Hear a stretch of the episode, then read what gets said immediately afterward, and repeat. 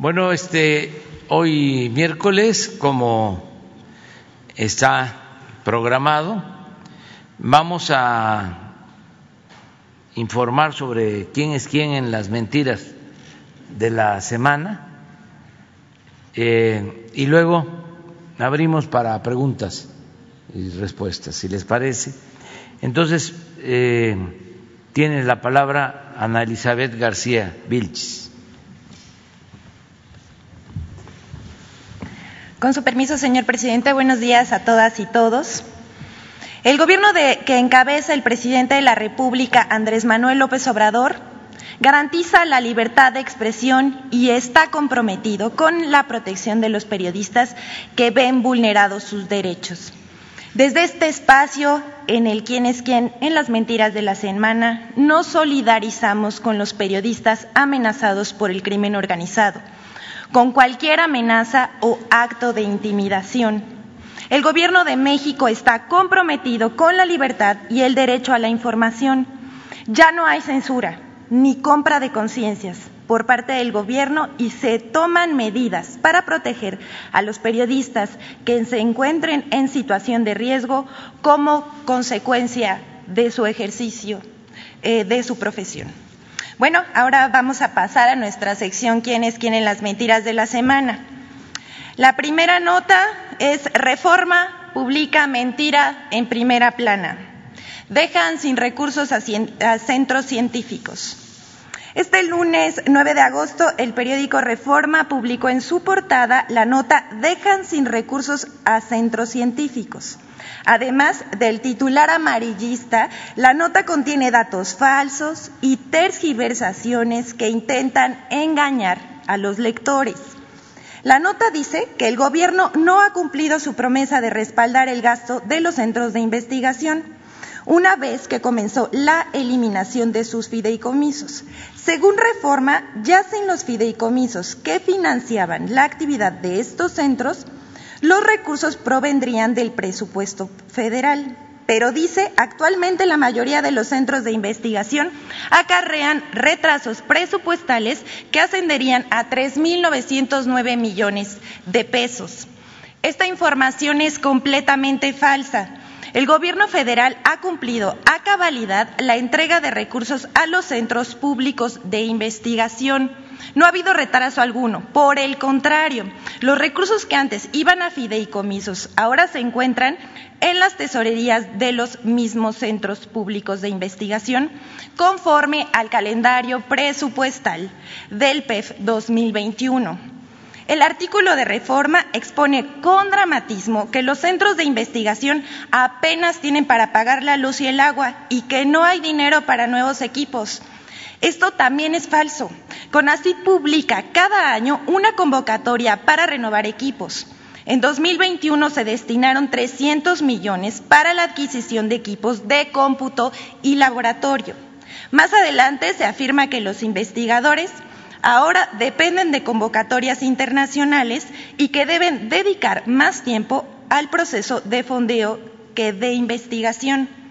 Esta información también es falsa. Por un lado, se ignora que el, hecho de que la mayor parte del financiamiento a proyectos de investigación científica procede de convocatorias públicas nacionales y no internacionales, y que son suficientes, amplias y diversas.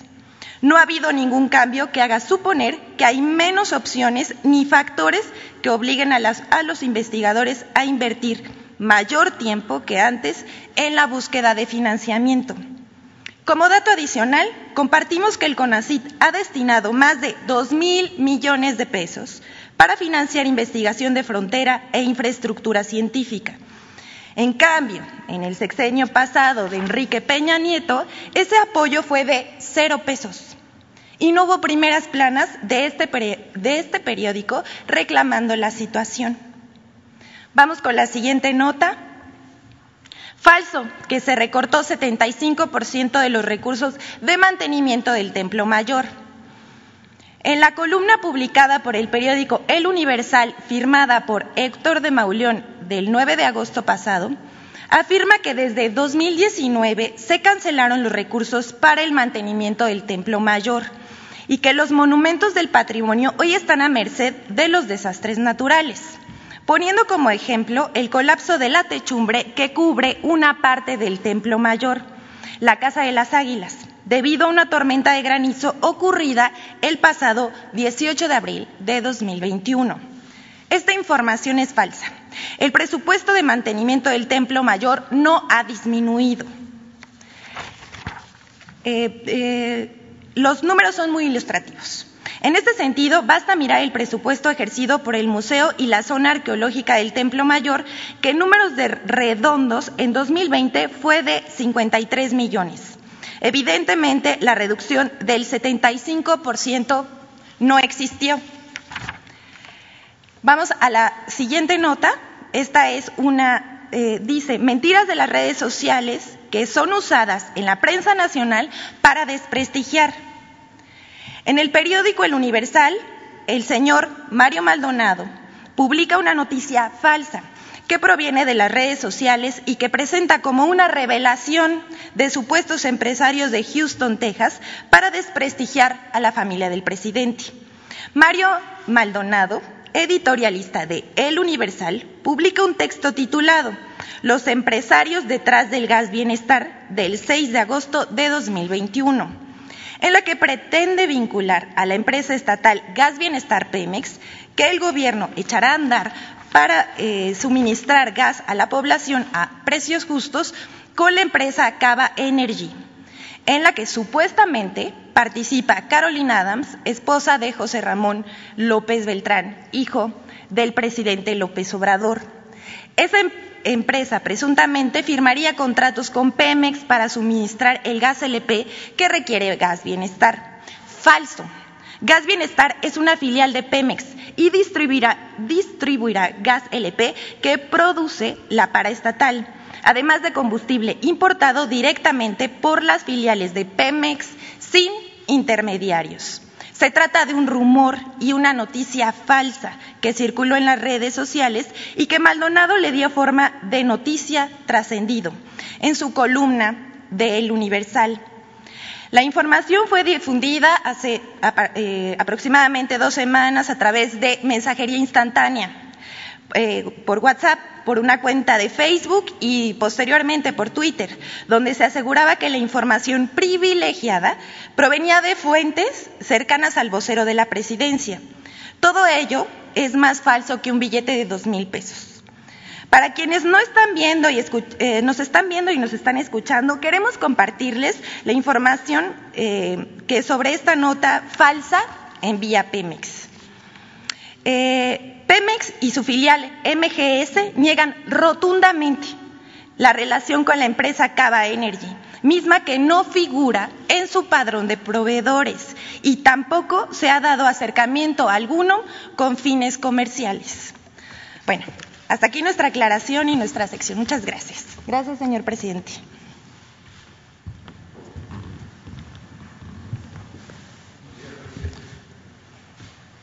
No hay lista ahora. Muy buenos días, presidente y funcionaria que le acompaña. Eh, buenos días, Ramón Flores, corresponsal del Centinela Informa and the Humanoid de Inglaterra. Eh, presidente, en su reciente visita a Jalisco, no le dieron a conocer cifras exactas por parte del gobernador Enrique Alfaro, que prefiere pasársela regañando a los periodistas que lo cuestionan por su excesivo gasto en publicidad y no en seguridad. Presidente, déjeme darle a conocer unas cifras.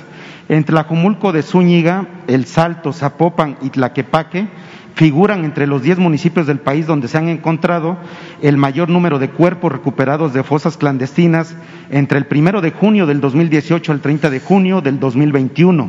En el reporte federal semestral Búsqueda e Identificación de Personas Desaparecidas emitido en julio del 2021 por la Secretaría de Gobernación, detalla que en el primer lugar nacional se encuentra Tlajomulco de Zúñiga con 277 cuerpos que representa el 9.16% respecto a lo nacional.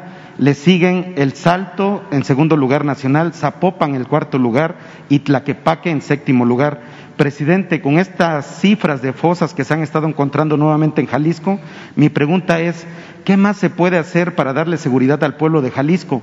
Incluso ellos ya se están organizando para hacer una consulta ciudadana rumbo al 2022 para remover al gobernador Enrique Alfaro. ¿Qué mensaje le mandaría al Estado de Jalisco? Porque usted estuvo allá y el gobernador le entregó otras cifras, este presidente. Bueno, estamos eh, trabajando en el caso de Jalisco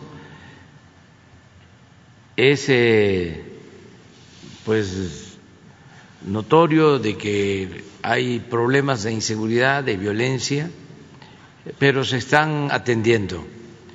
Em, se está trabajando de manera coordinada con el gobierno del Estado. Estamos eh, manteniendo presencia tanto de la Secretaría de Marina, del Ejército, de la Guardia Nacional, se están construyendo cuarteles para la Guardia Nacional en distintas regiones de Jalisco y también eh, se lleva a cabo un programa de búsqueda de desaparecidos. El gobernador está participando en este programa junto con Alejandro Encinas, secretario, subsecretario de Gobernación. En fin, estamos trabajando.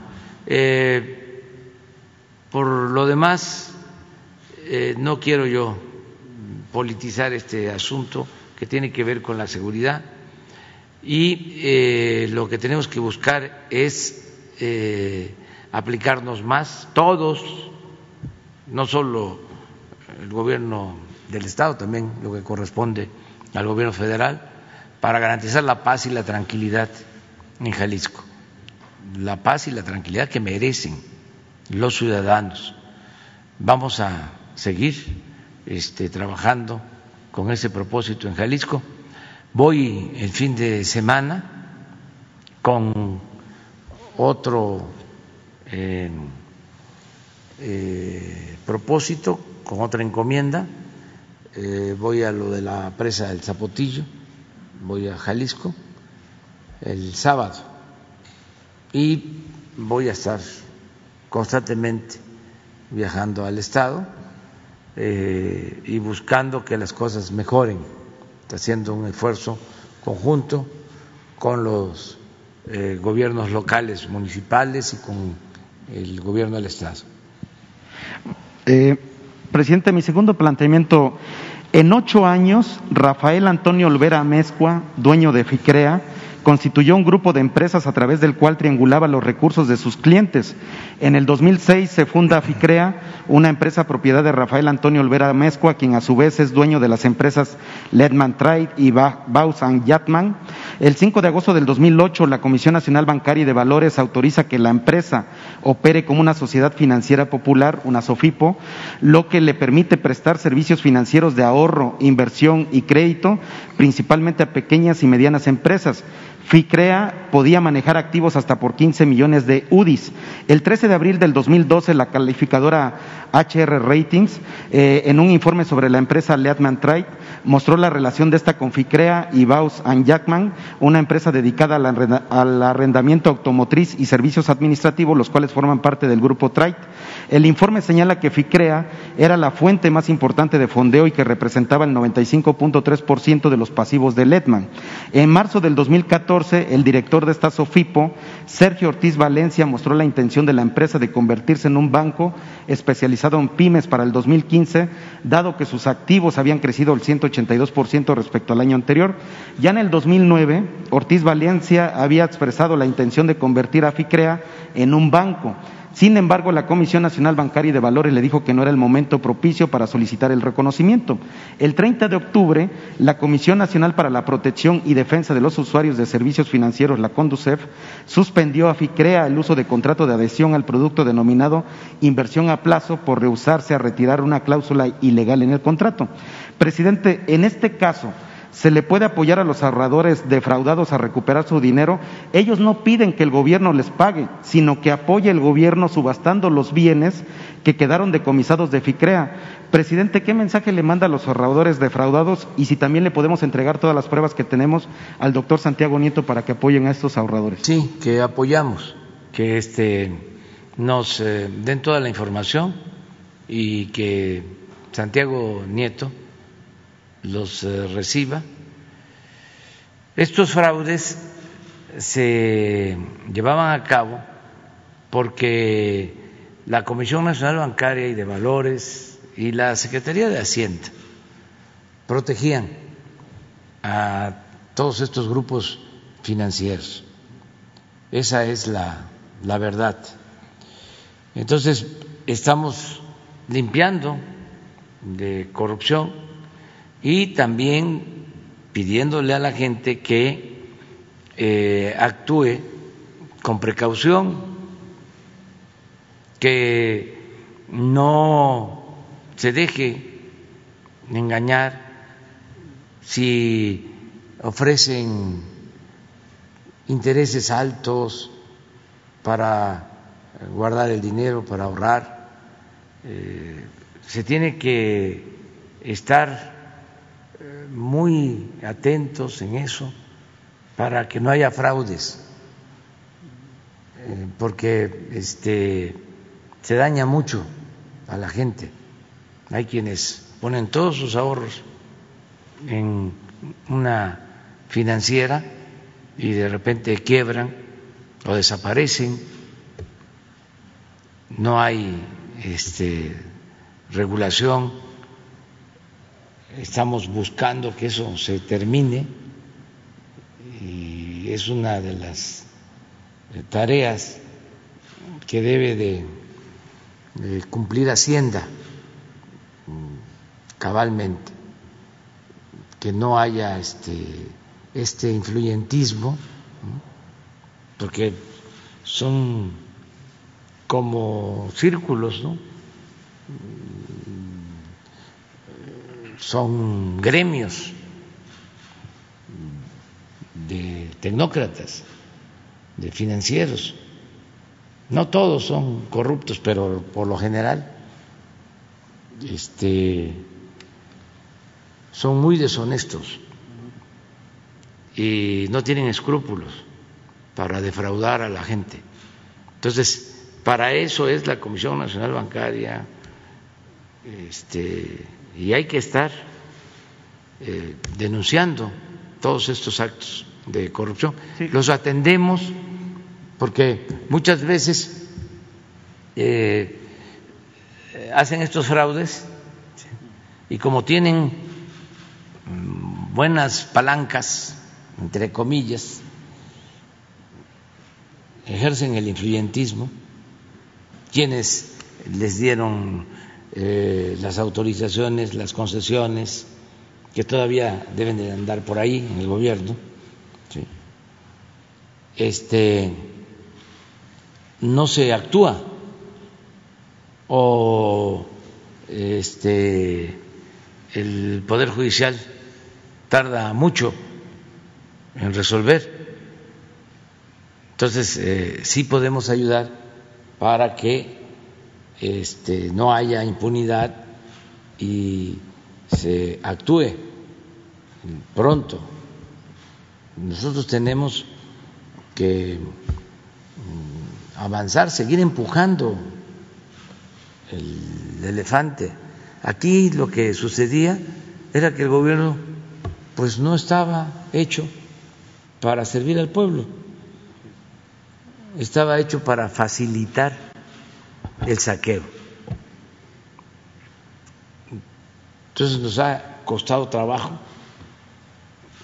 echar a andar al gobierno. Cuando dije de que era un elefante echado, reumático, mañoso, que eso fue lo que nos dejaron, pues eh, no me equivoqué. El otro día fuimos a ver la construcción de un puente en el río Santiago, allá en Ruiz, Nayarit. y fue el secretario de Comunicaciones y el subsecretario Jorge Nuño, que antes estaba en Hacienda, era director de inversiones, donde piden todos los requisitos para poder autorizar eh, el que se haga una obra. Ese era su trabajo antes y lo hacía muy bien. Vital lo hacía bien que cuando sale el ingeniero Cedri pasa a él a ser subsecretario de comunicaciones. Pero ya la ejecución, una cosa es el que autoriza y otra cosa es el que ejecuta.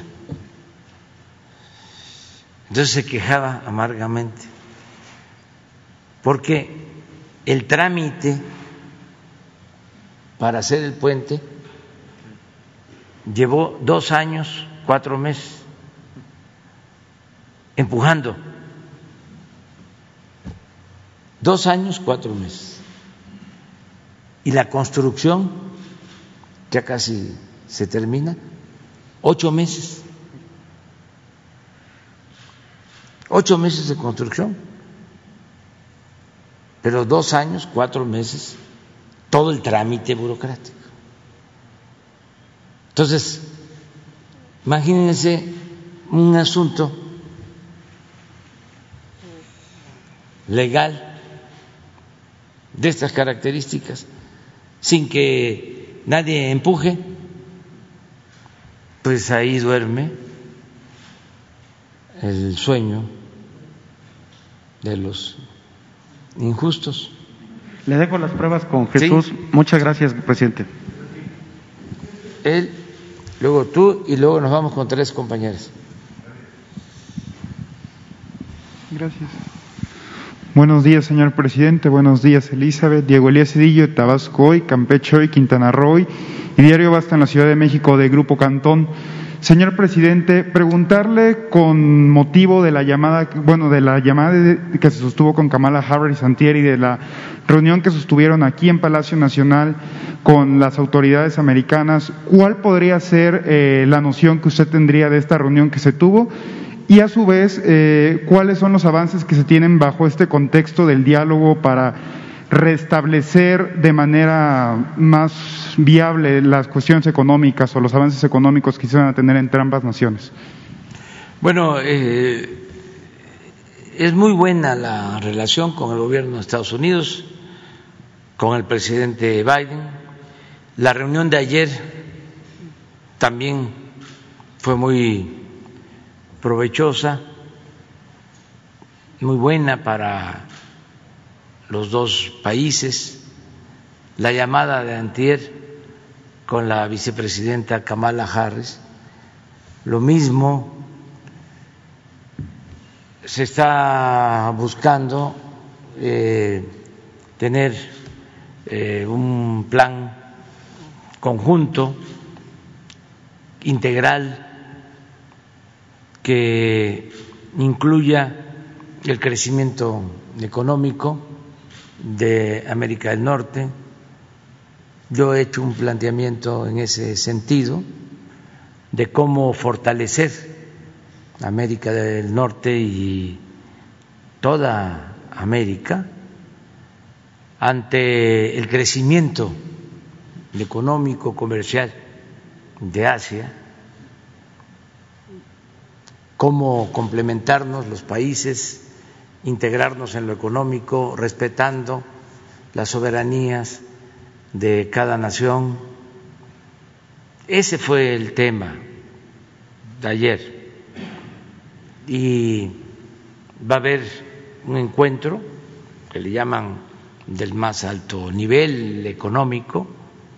Eh, va a informar Marcelo Ebrard sobre este asunto para eh, poder este, llegar a un acuerdo general. Esto incluye, eh, repito, lo económico, eh, el desarrollo regional, el apoyo a países de América Central, incluye también programas sociales, eh, eh, la cuestión migratoria, la seguridad, un programa integral. Y eh, hay buenas relaciones, se está haciendo el llamado a que se abra la frontera. Ellos están eh, en ese em, tenor, ellos están de acuerdo.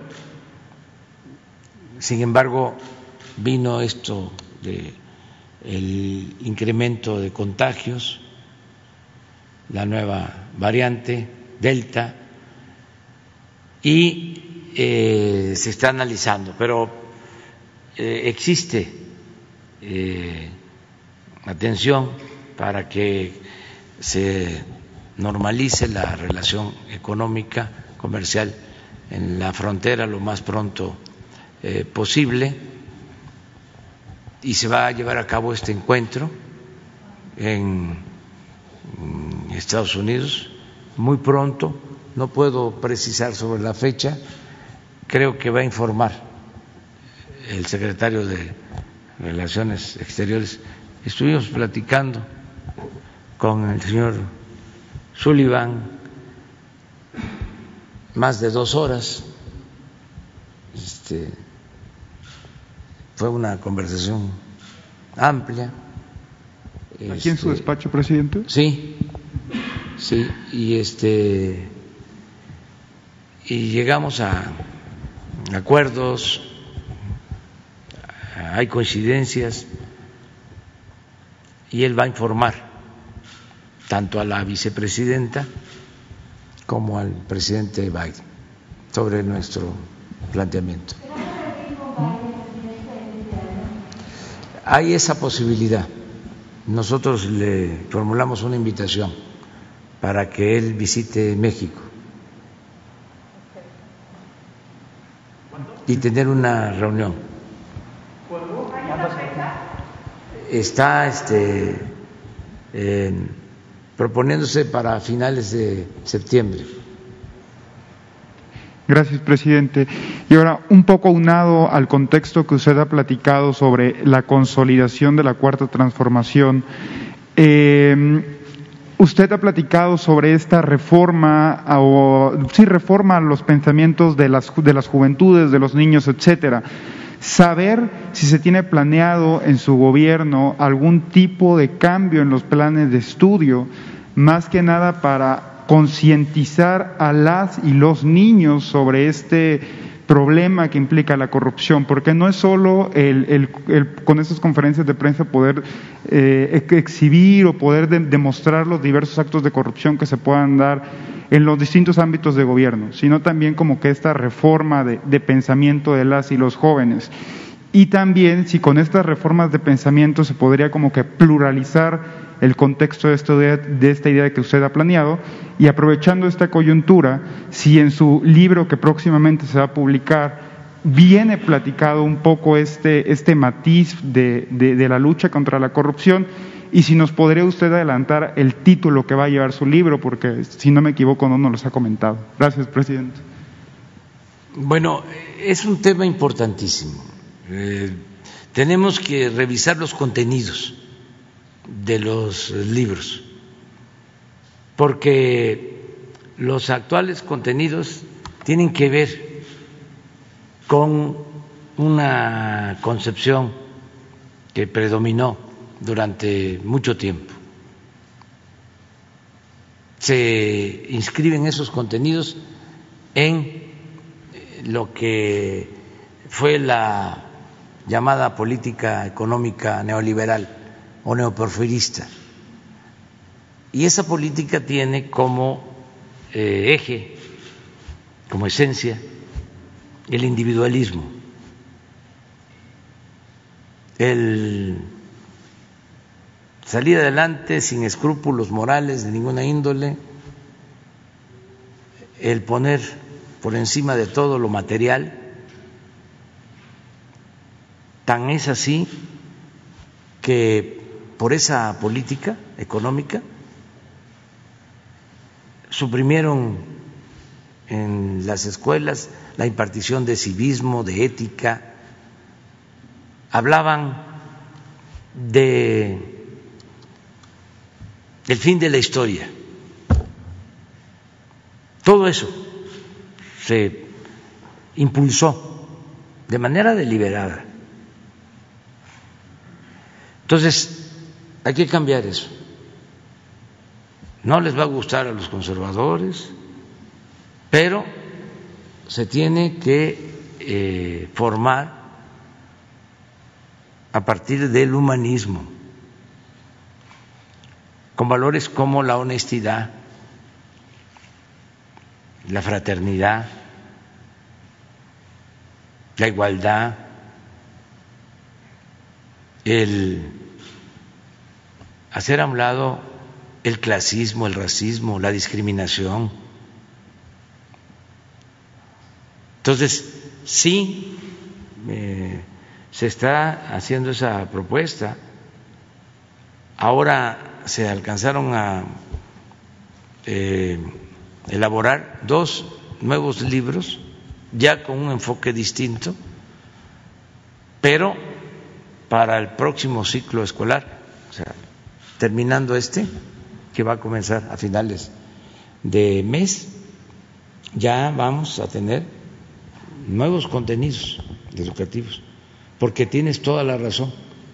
Es necesario, es importante el educar, el formar de otra forma, de otra manera, eh, con un tronco común, humanista, eh, y luego mm, mucha calidad en la enseñanza, en las matemáticas, en la biología, en la física, pero,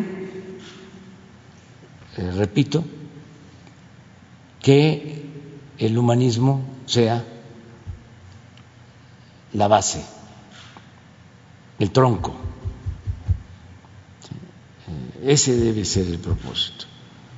No seguir este, fomentando el individualismo, eh, el, aspiracionismo,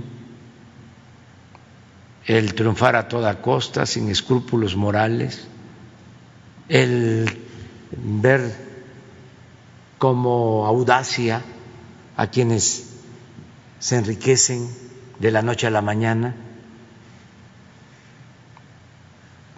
Eh, con violaciones a la ley o defraudando, cometiendo ilícitos. Tenemos que eh, apoyarnos en esos contenidos, tenemos que seguir moralizando la vida pública del país. Por eso se va a seguir eh, reeditando la guía ética para la transformación, que es una constitución moral. Vamos a seguir hablando de estos temas. Ojalá y en los medios de información se fortalecieran valores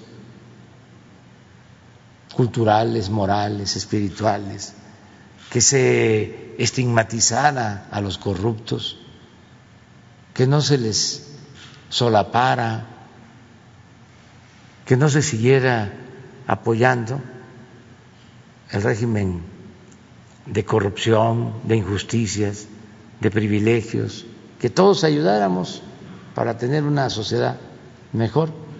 Y ya tengo el libro terminado, ya está en... ¿Listo para venderse? La editorial, no, lo van a empezar a, a, este, a editar eh, va a estar para fines del mes, yo creo que en 15 días ya está en librerías, 20 días va a estar ya en circulación. ¿Nos podría compartir cómo se va a llamar? Se va a llamar a la mitad del camino y tiene cuatro capítulos. El primero es el presente, lo que estamos ahora viviendo. El segundo es eh, la política exterior, el respeto al derecho ajeno es la paz. El tercero está dedicado a los opositores.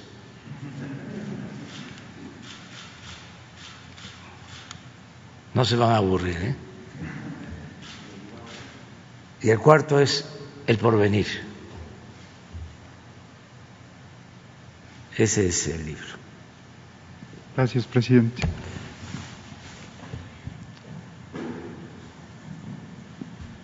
Buenos días, señor presidente. Muchas gracias, Julio Mar Gómez de Medios Digitales del Pacífico. Presidente, eh, me pidieron de favor que le hiciera llegar eh, lo que a continuación le voy a leer. Me lo pide la población de Puebla, algún sector que se vio defraudado, ¿no? Y que dice lo siguiente, presidente de todos los mexicanos, la familia Jenkins defraudó a la fundación, o Jenkins, la fundación que creó su abuelo y la sociedad poblana, que era la principal beneficiaria de esta, con más de 700 millones de dólares, 14 mil millones de pesos, es un robo mayor a la estafa maestra y, y hoy tiene órdenes de aprehensión por lavado de dinero. Ahora este fraude ha crecido, ha creado una polémica en la Universidad de las Américas, donde el señor Luis Ernesto Herbes, ex canciller foxista, es parte de la colusión y el saqueo a esta casa de estudios y a él y a su círculo cercano se les han detectado pagos de empresas fantasma. El Estado mexicano intervendrá de manera eh, categórica para proceder legalmente contra los Jenkins y Derbez, quienes fueron solapados por muchos gobiernos anteriores para que este robo fuera posible. Los, los poblanos sí me dicen que sí necesitan de su intervención porque ya están desesperados a la falta de esta situación que están viviendo.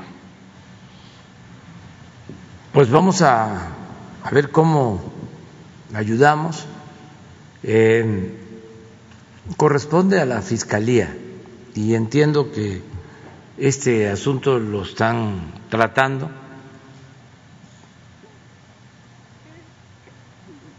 en la Fiscalía de Puebla y creo que también en la Fiscalía General de la República.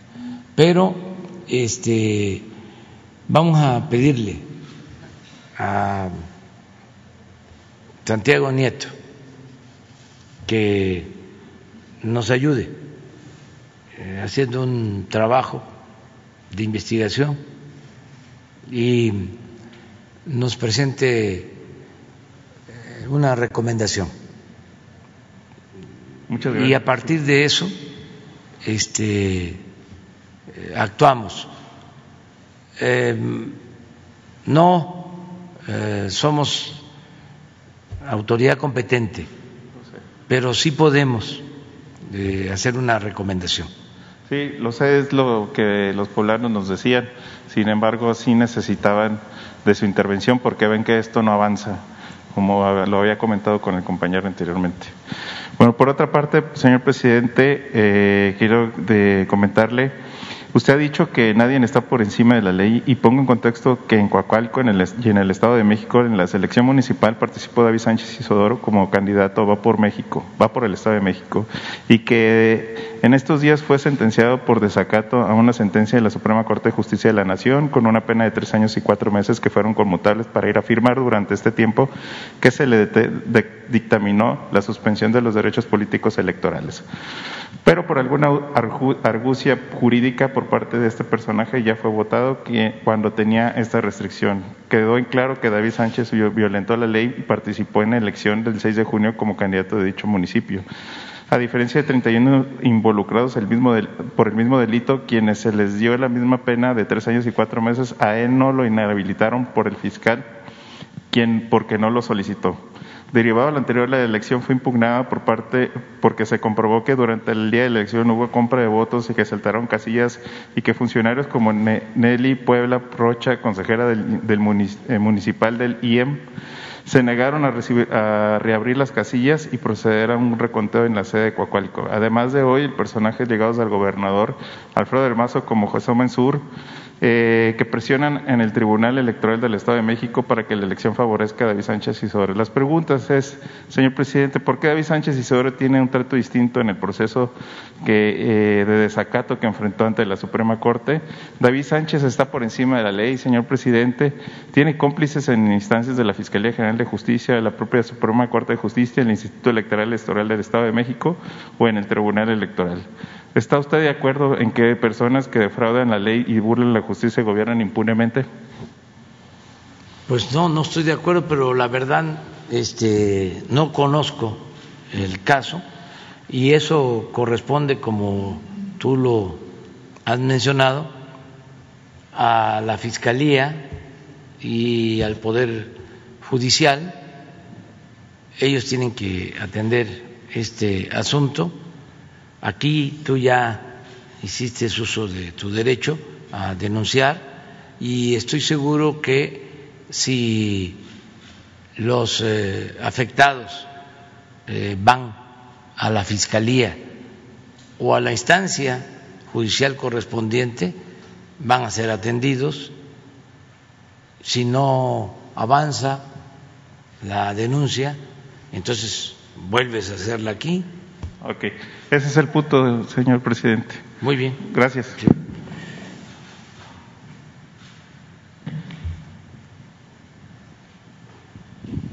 Buenos días, señor presidente. Buenos días, Elisa.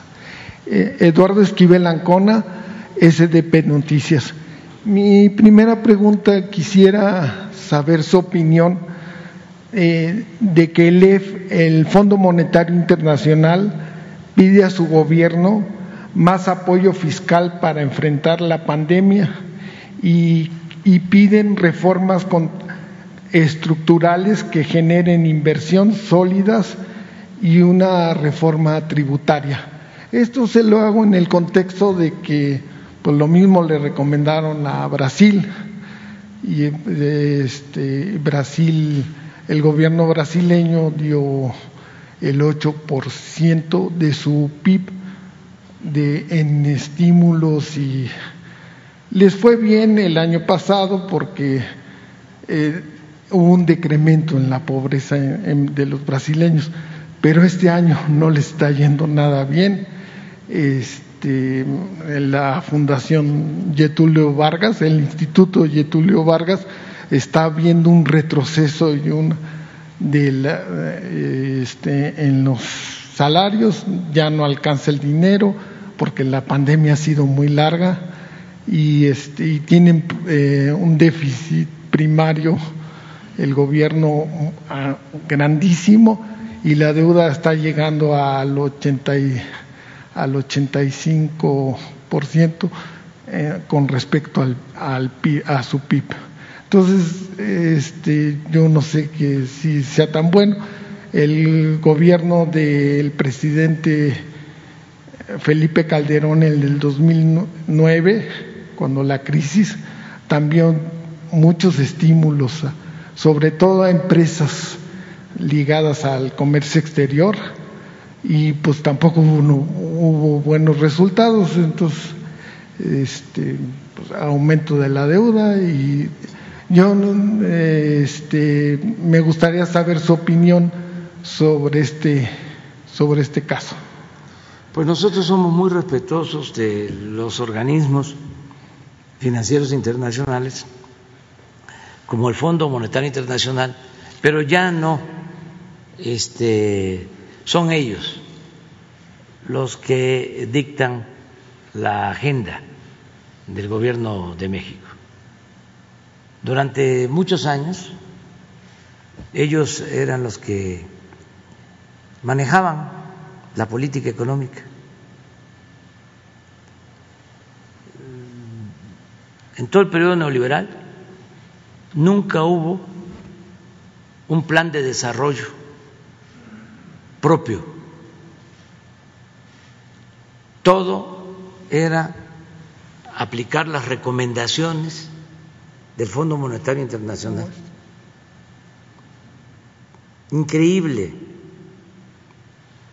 Todas esas llamadas reformas estructurales se aplicaron en México por recomendación del Fondo Monetario Internacional y de otros organismos del extranjero. Y las aplicaron en distintos países y llevaron a la ruina a los países. Fue un rotundo fracaso. Pero lo más increíble es que todavía haya gobiernos que les hagan caso y que ellos también no cambien de actitud, no han asumido la responsabilidad que tuvieron en la reciente crisis en Argentina. Ellos este, recomendaron que se endeudara el presidente Macri, más allá de la capacidad de pago de Argentina. Pues claro que iba a haber crisis en Argentina. Y luego no asumen su responsabilidad. Acaban de haber manifestaciones hace relativamente poco en Colombia, por lo mismo, porque imagínense, les recomiendan en plena pandemia aumentar impuestos. Y el gobierno de Colombia aplica esas reformas. Se tuvo que ir el secretario de Hacienda de Colombia porque salió la gente a la calle a protestar. Entonces, con todo respeto, esas recomendaciones nosotros no vamos a aplicarlas en México. Nosotros tenemos una política económica distinta. No vamos nosotros a endeudar al país para rescatar, como se ha hecho siempre, a los potentados que cada vez acumulan más riqueza mientras el pueblo este, se empobrece. Ese es el modelo que recomiendan, ayudar a los de arriba con la idea peregrina, con el sofisma de que si les va bien a los de arriba, les va a ir bien a los de abajo. Si llueve fuerte arriba, gotea abajo, salpica y le llega también este, a los de abajo. Nosotros no seguimos esa política, no estamos de acuerdo con ese engaño, con esa tomadura de pelo. Nosotros estamos ayudando de abajo hacia arriba para reactivar la economía, para fortalecer el consumo, porque si la gente tiene ingresos, la mayoría de la gente tiene para lo básico y también para no solo lo básico, con eso se ayuda la industria, se ayuda el comercio. Ese es nuestro modelo. Y estamos eh, saliendo adelante de la crisis pronto caímos y ya estamos este, por salir. Eh, hemos avanzado mucho, eh, está creciendo la economía, se están recuperando empleos, tenemos estabilidad en nuestra moneda, el peso no se ha devaluado, no nos hemos endeudado más allá de lo que nos autoriza el Congreso, es decir, no se han solicitado créditos adicionales. Tú hablas de que el Brasil tiene una deuda, su porcentaje es de más de 80% con relación al PIB. Nosotros, el primer año, este, incluso bajamos el porcentaje a 44% del PIB. Este, así está nuestra economía. Y con la caída del PIB, con la crisis, se nos fue hasta 52, pero ahora, hoy, está en 49 del PIB, este, nuestra deuda. Y vamos a sostenerla. Tengo como propósito el que en términos reales eh, la deuda en el gobierno nuestro se incremente menos en lo cuantitativo y en términos reales que el incremento que tuvo durante el gobierno del presidente Calderón y durante el gobierno de Peña Nieto. Ya lo tengo clarísimo. O sea, eh, el presidente Peña, en términos cuantitativos, entró al gobierno y la deuda era de un billón setecientos mil millones y la dejó en cinco billones doscientos mil. Le incrementó doscientos por ciento en términos cuantitativos. Y el presidente Peña la tomó en 5 billones 200 mil y la subió a 10 billones 500 mil. Entonces, yo no quiero eso, no quiero el doble, no, este, estamos buscando que en términos de eh, PIB, ellos aumentaron la deuda en su sexenio ocho puntos, nosotros vamos a tener un incremento menor que ese. Ese es el planteamiento, menos del 8% del PIB, menos de lo que ellos endeudaron al país, a pesar de la pandemia.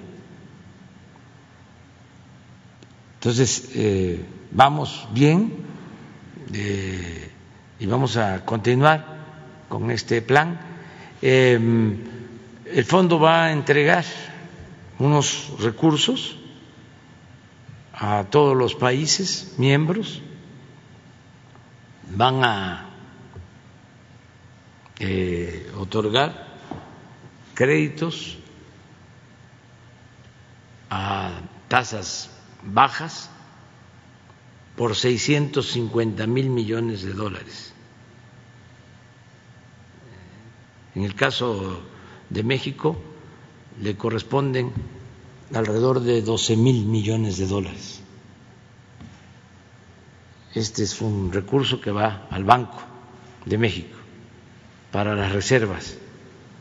Nosotros podríamos este, utilizar ese recurso para que este, no esté solo en reservas, porque han crecido mucho ya las reservas, además este, les pagan muy poco mm, de rendimiento, entonces tienen mucho dinero y reciben muy poco de rendimiento, entonces nosotros podríamos utilizar esos recursos para pagar deuda por anticipado. No, para pagar deuda. Eso también lo, lo aclaro, este, porque nos importa este, que no nos aumente la deuda, porque aumentar la deuda es aumentar el servicio de la deuda y además es eh, eh, hipotecar el futuro de las nuevas generaciones. Siempre he dicho que las deudas personales se terminan, desaparecen cuando uno se muere. Las deudas de nosotros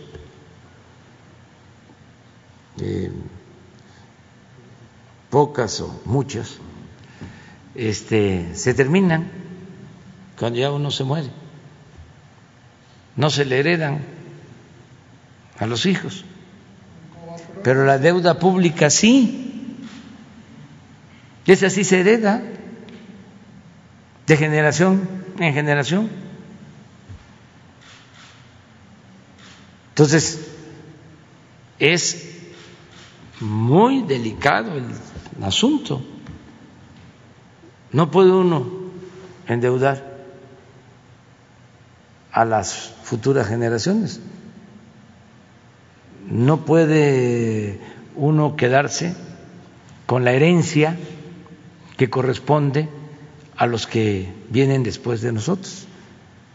O sea, derrochar, por ejemplo, el petróleo, todas las reservas. A ver, vamos a sacar todo el petróleo. ¿Y qué les dejamos a las nuevas generaciones? Además de eh, el efecto invernadero, de la contaminación, mm, del cambio climático, de recursos, ¿cómo vamos a disponer nosotros de lo que es de todos y de los que vienen detrás de nosotros? En Noruega tienen un fondo para las nuevas generaciones. Pueden extraer petróleo, vender petróleo, pero hay una cantidad de lo que obtienen que queda como fondo, como patrimonio para las nuevas generaciones. Entonces, este, con respecto a tu pregunta muy atinada, esa es nuestra respuesta y no tenemos ningún pleito con el Fondo Monetario, solo que este, no estamos de acuerdo en sus recomendaciones. En una segunda pregunta, señor presidente, este, ¿cómo se hace la evaluación de los desastres naturales que hay ahora que se extinguió el FONDEM? porque anteriormente pues, eh, había un desastre natural, eh, al día siguiente o a los dos días el gobernador ya tenía todo cuánto iba a necesitar para reparar las carreteras. Yo no sé cómo le hacían tan rápido, porque este y pero de dónde van a salir estos eh, estos fondos para la, para la reparación de infraestructura, este de qué partida presupuestal del, del presupuesto de egresos va, a salir estas, este, estos recursos para los desastres naturales, para la reparación de carreteras, de escuelas, de, de todo lo que pasa en unos desastres naturales. Bueno, este no existe el Fonden porque eh, era un instrumento eh, plagado de corrupción.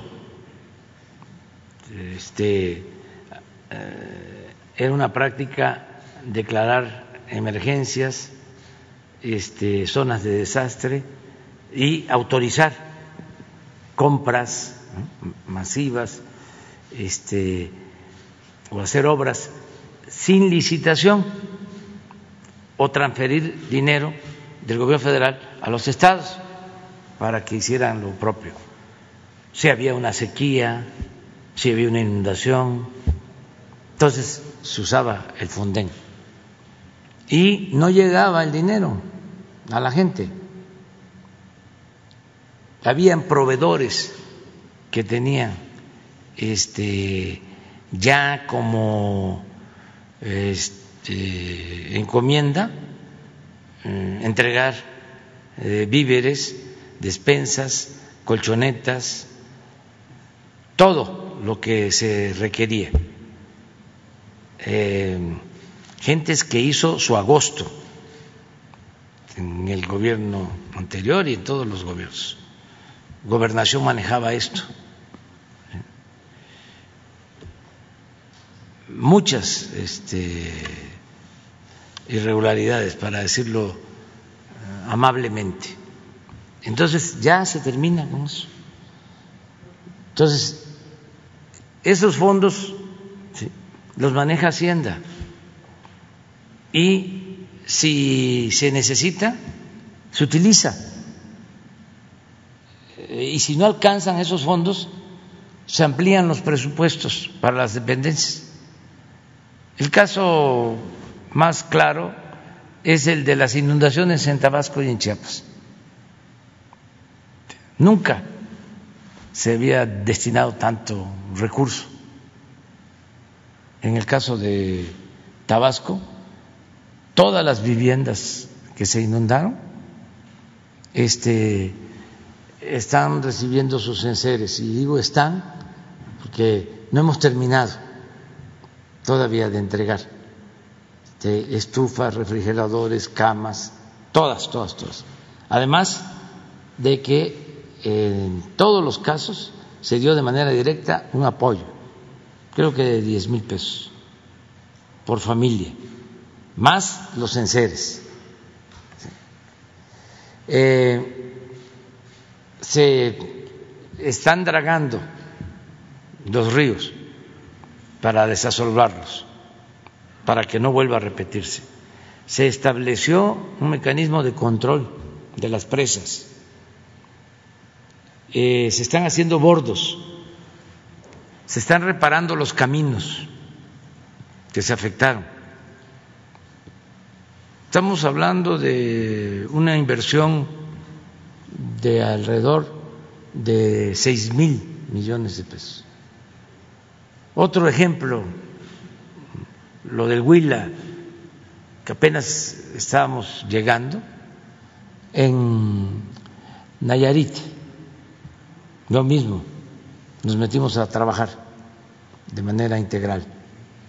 Entonces, estos instrumentos o sea, ya no existen porque no queremos que exista la corrupción, pero sí se atiende a la gente que lo necesita cuando hay este un fenómeno natural que les eh, afecta a una inundación, un temblor, eh, incendios, sequías.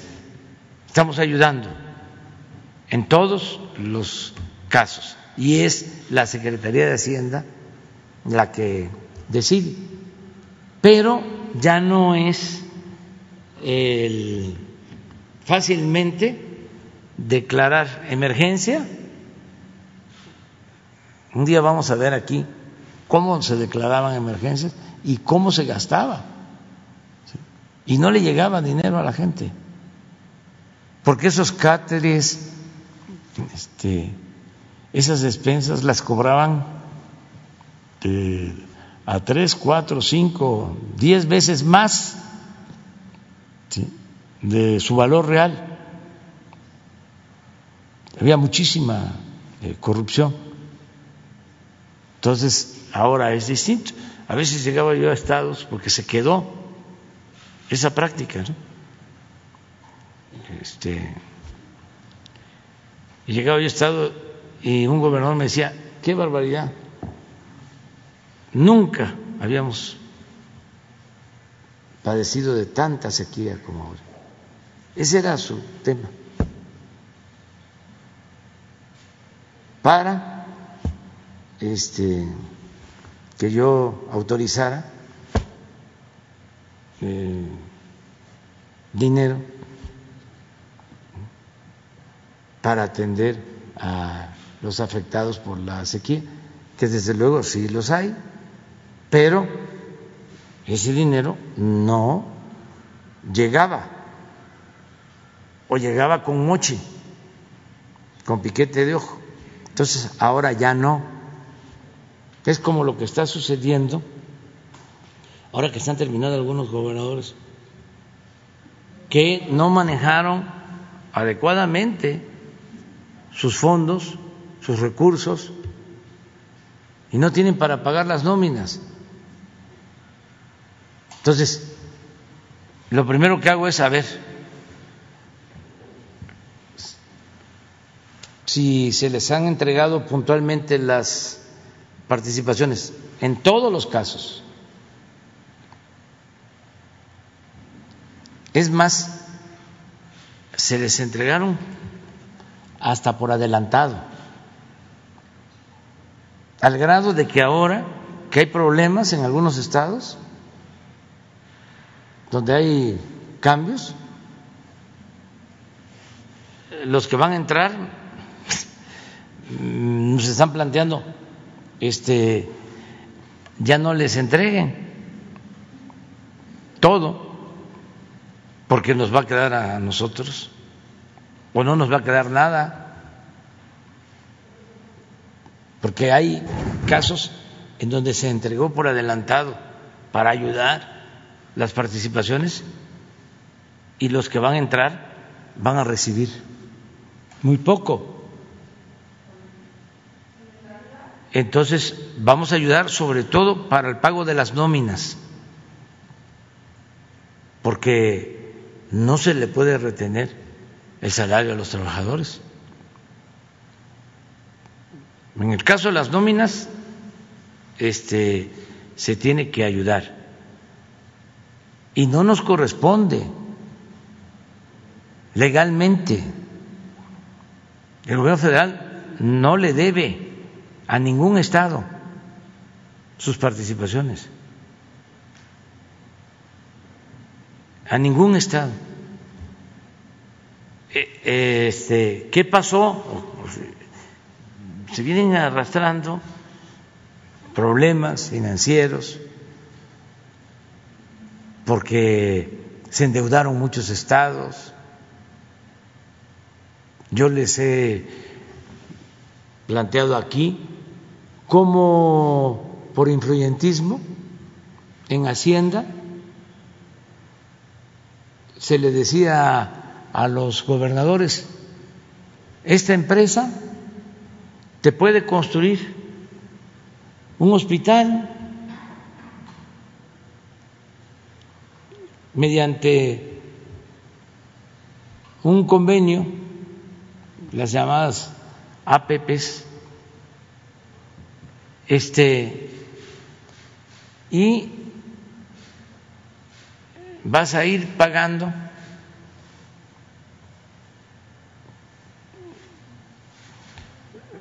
año con año.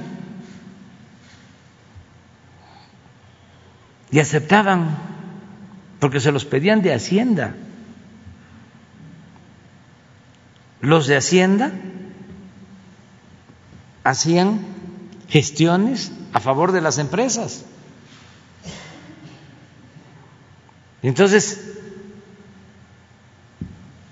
los gobiernos estatales aceptaban las condiciones de construir los hospitales de puro machuchón, de empresarios, de esos muy influyentes que había.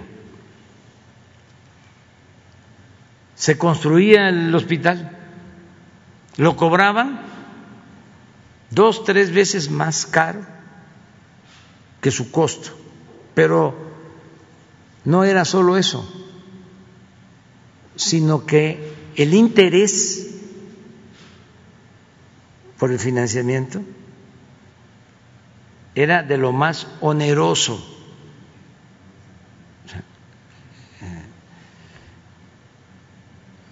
era usurero. Entonces, un hospital que costaba 500 millones, terminaban pagándolo en 5 mil millones.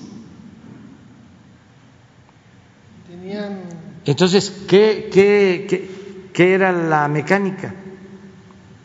Que Hacienda le descontaba de las participaciones a ese Estado lo que tenía que pagarle a la empresa. Entonces, la empresa recibía puntualmente, pero las participaciones de los estados cada vez se hacían menos. Esas empresas también tenían créditos de, de la banca. Ah, claro, sí. De la banca de desarrollo. Sí, sí, sí, sí. Ellos este, usaban su influyentismo, ya sea porque eran dueños de medios de información, o ya sea porque eran familiares de políticos. Conozco el caso de un cuñado de Salinas de Gortari, que así obtuvo varios contratos en gobiernos estatales.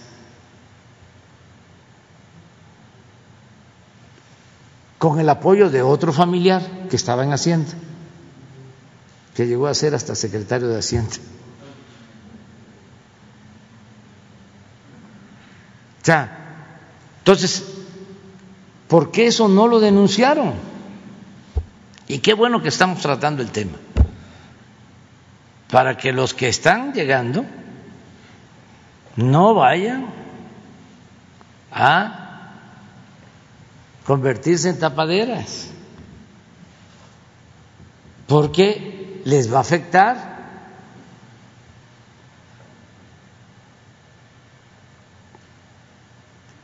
Entonces, ese es el problema. Entonces, los trabajadores pues tienen que recibir su sueldo, sus ingresos, y en eso sí ayudamos pero no es saber, este, dennos, este, no me alcanza, ¿por qué no administras bien? ¿Por qué no este, aplicas un plan de austeridad? ¿Por qué sigue el derroche? ¿Por qué este, solapaste? el que se endeudó el Estado y no dijiste nada porque te ayudaron en la campaña, porque estableciste relación de complicidad. Entonces, eso es lo que este, sucede y es lo que pues se está combatiendo que hay gobiernos estatales un ejemplo es Tlaxcala. Ya llevan años que por ley no pueden contratar deuda. Es el único estado donde legalmente no se pueden endeudar. Creo que desde que estaba Antonio Álvarez Lima se estableció.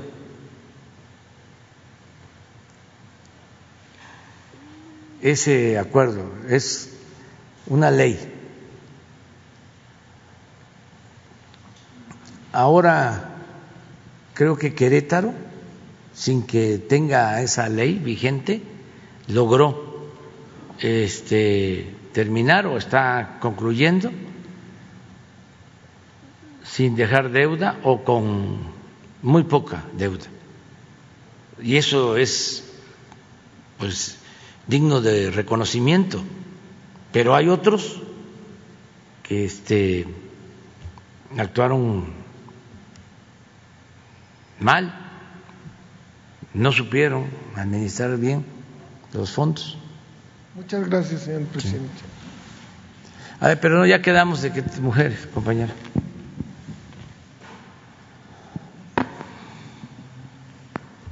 Gracias, presidente. Reina Ide Ramírez, reportera independiente y para la Alianza de Medios.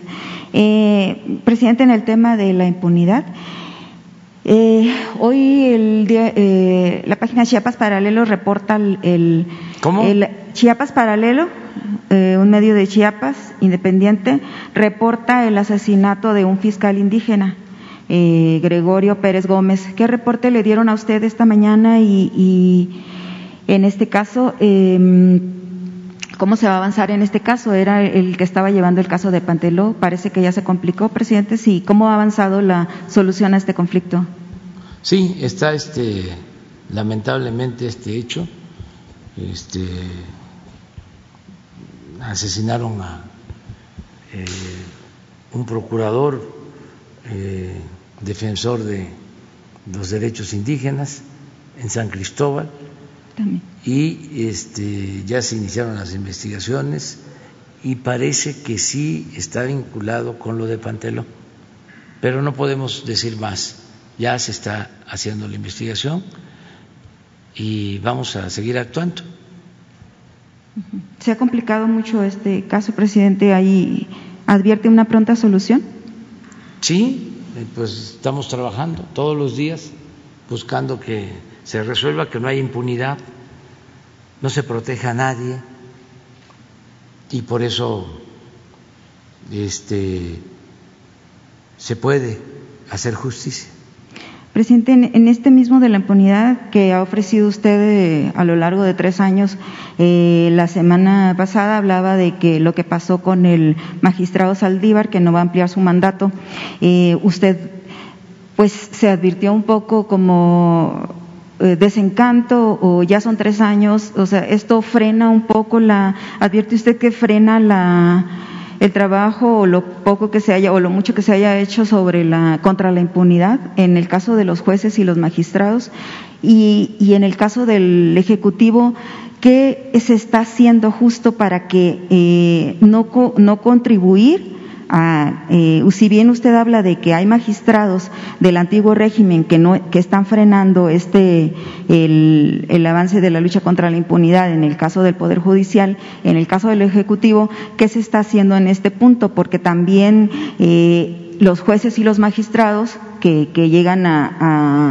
a, a un caso de impunidad, pues se basan muchas veces en, pruebas que salen de las dependencias eh, eh, eh, federales, en, por ejemplo, el Semarnat eh, o en los casos agrarios, que muchas salen de ahí de Sedato y todo eso. Entonces, ¿qué se está haciendo? ¿De qué manera usted, si no se puede combatir la impunidad desde el Poder Judicial, eh, en lo que le resta a usted de, de sexenio, que si ha encontrado alguna forma de que se pueda avanzar en este tema sin que se pueda avanzar en, en el Poder Judicial? Nosotros estamos limpiando al Ejecutivo de corrupción, sin lugar a dudas.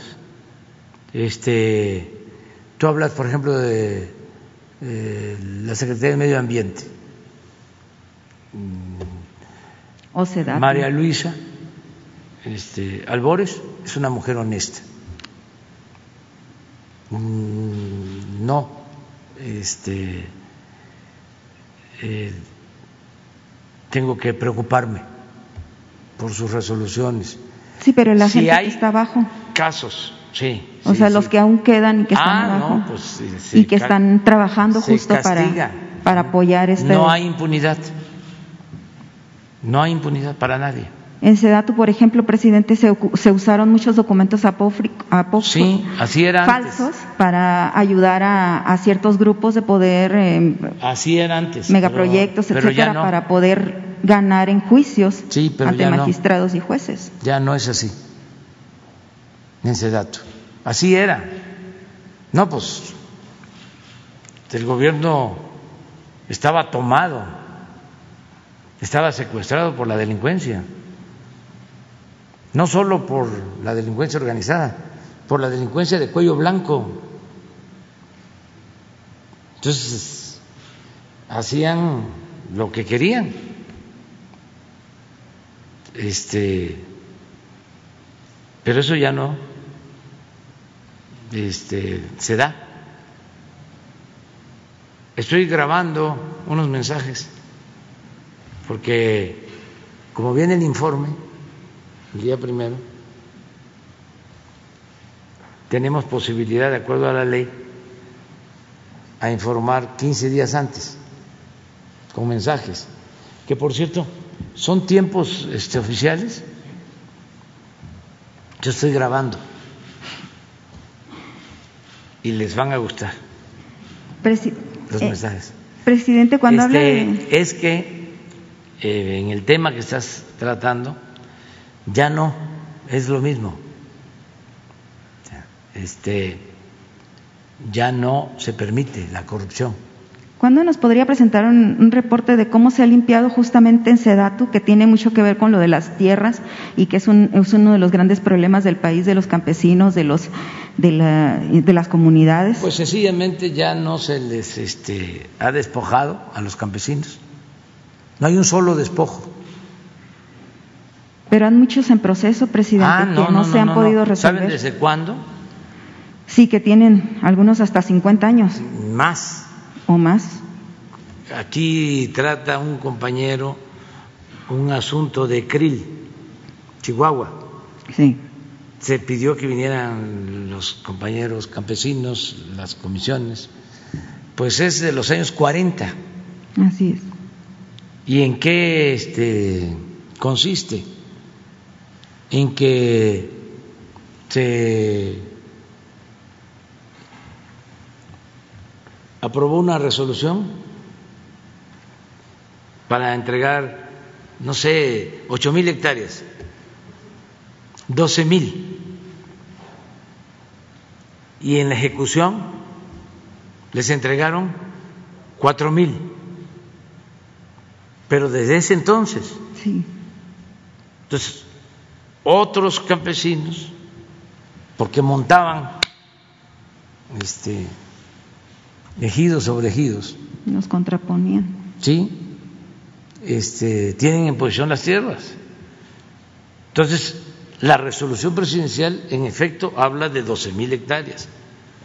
Entonces, ellos dicen, queremos que nos devuelvan las ocho mil.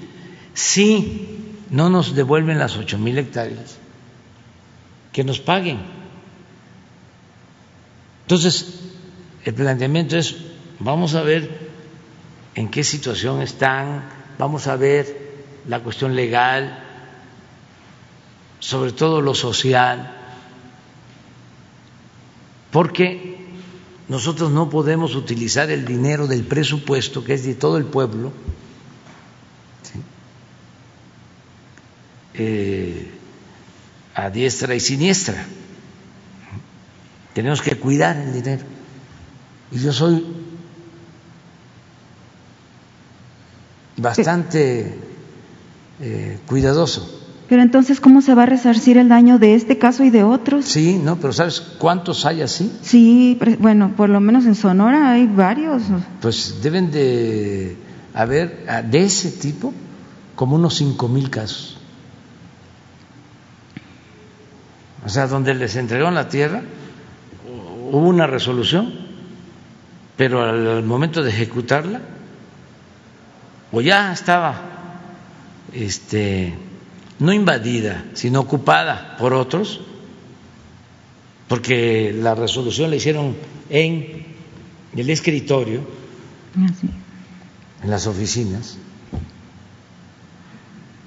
o este, nunca llevaron a cabo en el terreno la ejecución. Entonces tenemos que tomar decisiones eh, de ese tipo, ver cómo ir resolviendo caso por caso. Es todo lo que se heredó. ¿Alguna alternativa ha resultado exitosa en, alguno de estos cinco mil casos, presidente? Que ya lo hayan resuelto ahora en su gobierno. Sí, llevamos este, tierras recuperadas. Por ejemplo, eh, se había vendido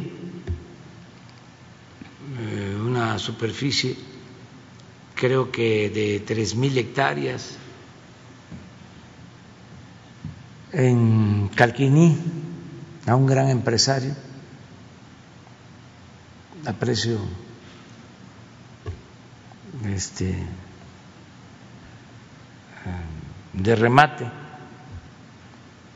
y nos dimos cuenta y cancelamos la operación y se recuperaron las tierras. Y muchos casos así.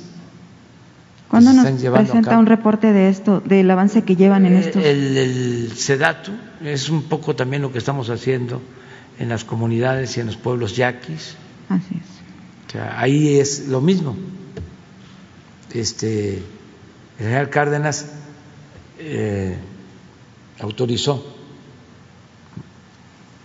eh, una superficie para los pueblos yaquis, hubo una resolución, pero la posición que tienen los pueblos yaquis no es esa, les faltan como 20 mil hectáreas. Eso, si se toma en cuenta la resolución del general Cárdenas, porque también ellos plantean que es más. Pero esas 20 mil hectáreas que les faltan a los yaquis ya son ejidos. Posteriormente entregaron ejidos o urbanos. Son zonas urbanas. Propiedades o zonas urbanas, exactamente. Entonces, queremos hacer justicia al pueblo yaqui, a los pueblos yaquis, que son los más afectados por la represión en la historia de México, considero. Después de los mexicas, después de este, la tremenda violencia que significó la conquista, el exterminio que significó la conquista, sobre todo a la cultura mexica, en la toma de Tenochtitlán, que vamos a este, recordar con dolor, con pesar, el viernes que se cumplen 500 años. Después de ellos, los yaquis. Y en tercer lugar, los mayas, en exterminio, de miles. Solo la toma de Tenochtitlán, de acuerdo al parte de Cortés, enviado al rey, un día antes, el 12 de agosto de 1521, le dice Cortés al rey que se habían eh, asesinado o aprendido a 40 mil indígenas mexicas el reporte de Cortés. Los yaquis en la guerra que les eh, declaró Porfirio Díaz para quitarle las tierras y el agua, este,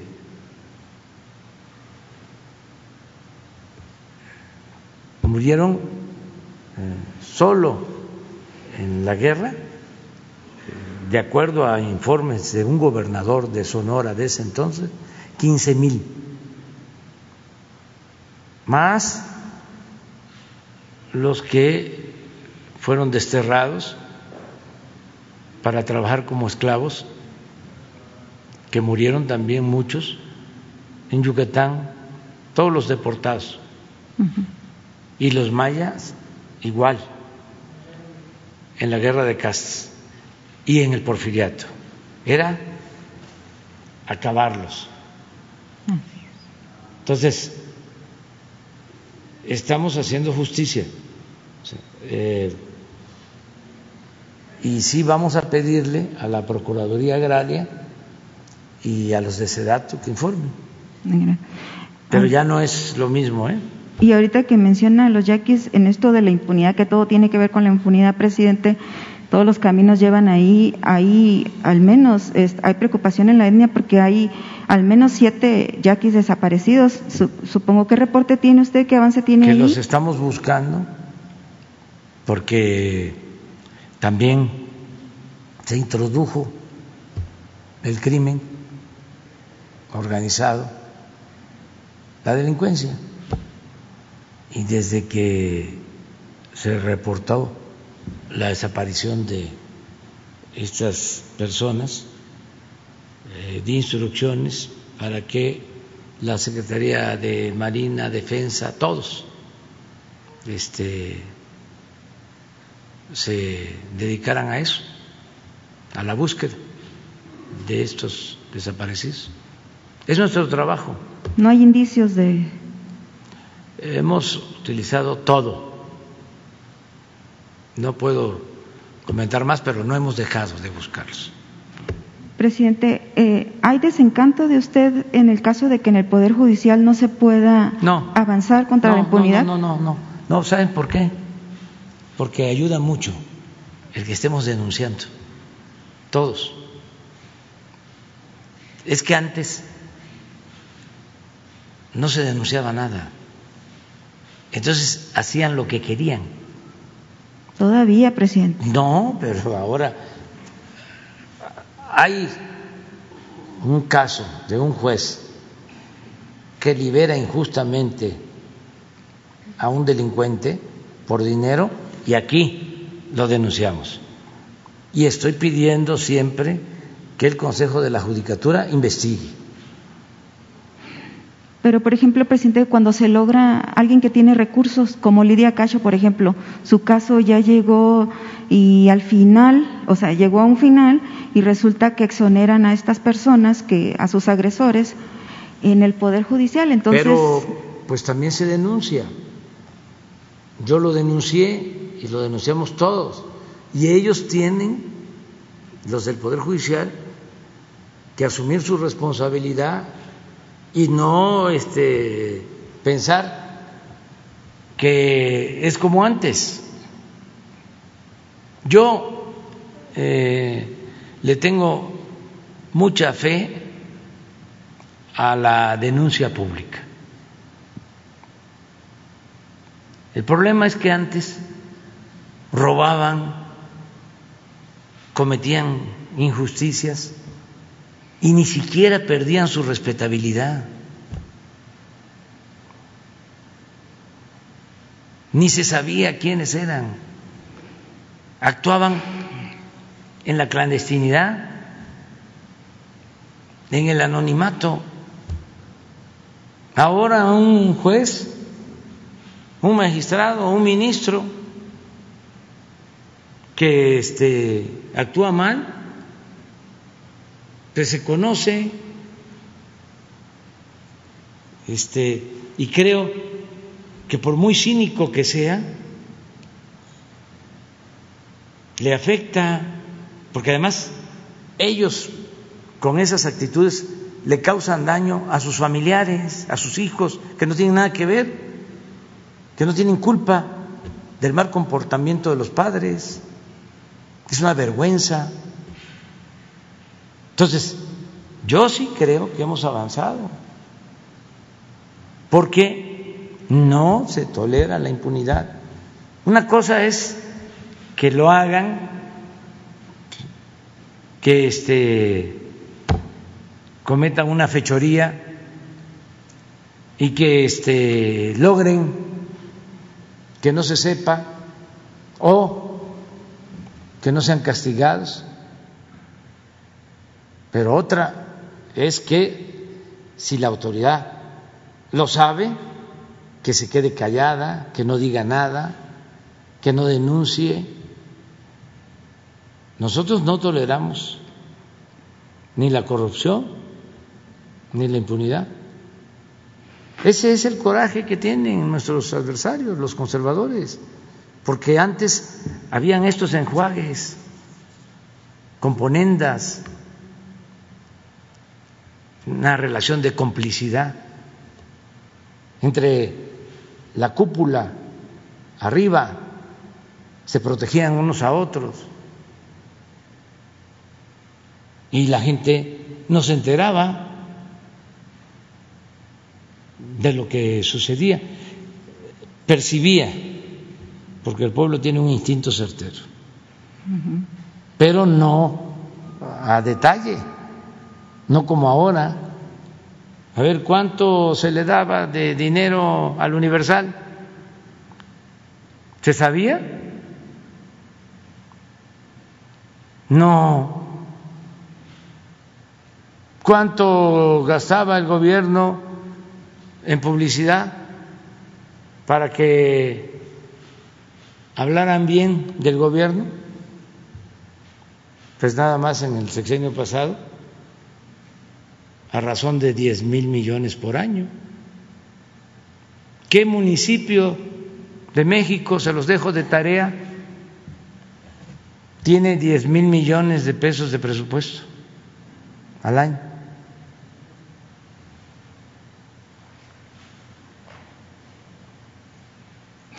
de los 2.500 municipios. Santa Cruz, ¿no? Sonora. Tú dices, este... Pues los más pequeñitos. ¿Dónde? Había dicho Santa Cruz de Sonora, pero pues por ahí andan también entre los... Pero no, no tanto. No, no. ¿Diez mil millones? No, no tiene. Ah, no, ni, uno, es cierto, perdón, creí 10 millones. Ni. No, ni ninguna. Cajeme, ni Guaymas, ni Nogales, ni San Luis Río Colorado, mm, mucho menos Bacanora. Bacanora debe de tener como 10 millones. 10 millones, sí, eso. Sí, aquí estamos hablando de 10 mil millones. Oh, sí, entendía, 10 millones. No, pues nada que ver. Presidente, una segunda pregunta y que también tendría que ver con impunidad y inseguridad. Es este, como lo que ha pasado recién, como ya vimos que es que ha escalado las, las amenazas contra medios de, y, y periodistas. Eh, ¿Usted encuentra alguna relación eh, entre estos hechos que no solo se, bueno, ya los vimos a una escala de verdad preocupante, pero se dan en todos los estados, en todos los municipios, por gobernantes y por otro tipo de, de funcionarios menores. El, ¿Usted encuentra alguna relación de esto que está pasando con el hecho de que desde aquí también usted y ahora con una nueva sección se estigmatice a los periodistas? Bueno, eso es lo que dice Krause, ¿no? Y Aguilar Camín y pues casi todos los medios. Eso es lo que dicen. Nos echan la culpa a nosotros de todo. Está enojado Aguilar Camín y está enojado este Krause porque también eran los predilectos de los gobiernos anteriores, recibían muchísimo dinero para sus publicaciones. Y entonces ya no reciben y ahora pues nos echan la culpa de todo. Pero es que justamente ese es el problema, presidente, que esos personajes, grandes personajes que siempre han, este, eh, de ellos o de otros que han estado siempre cerca del poder y que hoy no lo están, eh, esos son una parte, pero también hay periodistas, los de a pie, los que andamos en la calle, eh, que de alguna manera el hecho de que aquí se se hable, usted ha hecho alguna distinción, sí, Sí, siempre. Eh, desde en algún momento, pero no es parejo, presidente, porque si usted estigmatiza, usted es el presidente, eh, si usted eh, estigmatiza a unos con razón o sin razón, esto permea hasta abajo Con y, razón, ¿eh? y con razón, Sí. eh, bueno, con razón, y sí es con razón en algunos casos, lo sé yo, eh, llega hasta abajo y los alcaldes y los gobernadores siguen haciendo lo mismo y ahora ya vimos que otros niveles están también entrando a este tema de cuestionar, de atacar, de por sí usted sabe que el periodismo es una de las pues ahora de las profesiones más riesgosas que hay en el país y que y además más impunes porque los crímenes no se resuelven. O sea, no hay res- respuestas Pero en los- hay este respeto de parte de nosotros a los periodistas. Siempre lo menciono. la diferencia está en los dueños de medios, en los que utilizan la libertad de expresión como negocio, los que este, forman parte de los grupos de intereses creados, los que protegen a corruptos, los que son responsables también, en buena medida, o tienen parte de responsabilidad de la descomposición social, de la violencia, porque ellos se han beneficiado de la corrupción. Entonces, ¿cómo les vamos a aplaudir? Y desde luego, la gente sabe muy bien quién es un periodista honesto. ¿Cómo lo van a saber? ¿Dónde vives tú? Sonora. Por eso, ¿y tu casa? Y no quiero aquí decir, pero ¿dónde viven los machuchones del periodismo? Es que el problema que se van parejos, presidente. ¿Eh? Se van parejos. No, eh, no, no, no, no, no. ¿Tú crees que la gente no sabe? Bueno, en Sonora creo que sí. Vean dónde viven los políticos, mm, dónde viven los eh, periodistas más influyentes. No viven en casas este, como viven ustedes, viven en mansiones y tienen hasta departamentos en el extranjero, en Miami. Pero ¿por qué no se actúa penalmente ahí, presidente, si hay, si advierten indicios de corrupción? ¿Por qué no se actúa? No, y- porque nosotros en vez de no ya estar- sencillamente no hay corrupción, porque no les damos dinero. Pero también hay periodismo bueno, presidente. Si usted pone aquí una... Ah, no, ustedes son buenos y hay muchísima gente buena en el periodismo, no generalizo. Y ustedes también, pues, este, no se sientan, este, aludidos. ¿Qué tienes tú que ver Es que el con problema no es el que dueño no, de, de, este, del Universal? pero uno o puede sea, no ¿qué tienes sentirse... tú que ver con el dueño del Reforma, con el dueño de Televisa? Los reporteros eh, honestos o que tratan de hacer su trabajo con, con ética, con honestidad, con imparcialidad, eh, es posible que no nos sentimos aludidos en, No. en muchos de estos casos, presidente, pero, pero usted es el presidente. Sí. Entonces, en, a- a- el- lo que usted diga es, es este. No, y lo estoy diciendo porque era, era este, una plaga.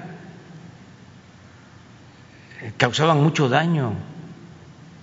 Imagínense utilizar los medios de información para hacer negocios y saquear. ¿Cuánto daño a la gente?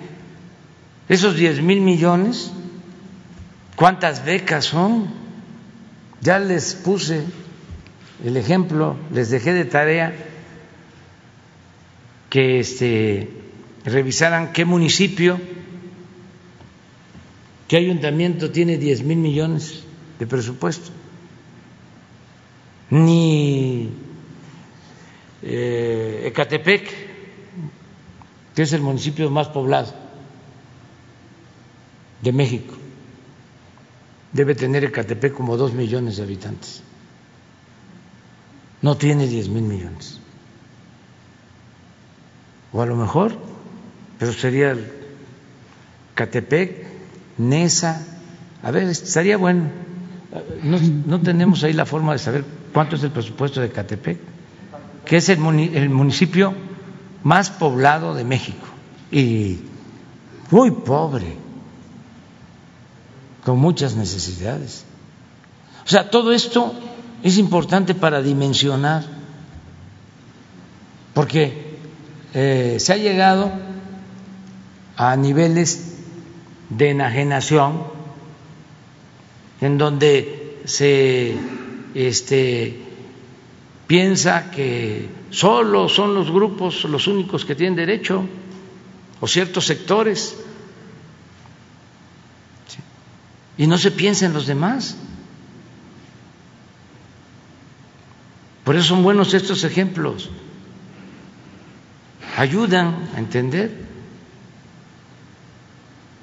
el presupuesto de Catepec. ¿Cuánto? Cinco mil millones para dos millones de habitantes. La mayoría de la gente con carencias por falta de servicios. Entonces, no. Se acabó, ya puse la canción de Juan Gabriel. Presidente, este, ¿cómo es que se llama? Déjame vivir. Presidente, ¿y se ha pensado, por ejemplo, en esta sección, no solo de, cuando desmiente una noticia que ya vimos que ha tenido varios hierros esta sección, eh, que algunas no han sido noticias faltas, algunos son artículos de opinión, presidente, y, y dicen que son, o sea, son artículos de opinión. ¿Se ha pensado, en este caso, rebatir estas noticias falsas con evidencia, no solo con el dicho, porque lo que escuchamos ahorita es que dicen, esta noticia es falsa. Bueno, presentaron una noticia. Ya, ya se dio la información de que por qué es falsa. Pero evidencia, eh, eh, tenemos estos datos que, dicen que esto no, es. No, tenemos todos los datos. Pero se, se ha pensado en mostrarlo aquí, presidente, porque hasta ahorita no, solo se ha dicho es falso y, no y es falso. Y es la palabra de uno contra otro. No, se tienen informes de Pemex y todo, y puede haber réplica o contrarréplica, puede haber. por ejemplo, en el gas de la de reforma, que fue la única nota que presentaron, ¿verdad? No, no de los otros fueron artículos. Eh, eso es otra cosa, pero en el caso del trabajo del reportero, me refiero yo, eh, eh, que este es un caso y que ha habido otros casos de reporteros. O sea, los reporteros, yo ya en alguna ocasión había comentado, presidente, que hay muchos reporteros que hacen su trabajo, aunque estén en medios de este tipo, hacen su trabajo de manera honesta, ética. nada más. no me refiero en particular a esa nota, me refiero en los que se han presentado. sí, sí, pero no hay ningún problema. Este, ¿Qué preocuparnos?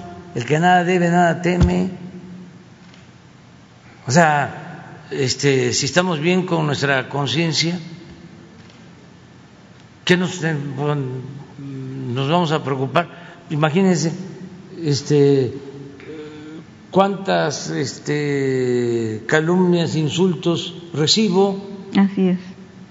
Tengo mi conciencia tranquila, pues duermo tranquilo, duermo bien.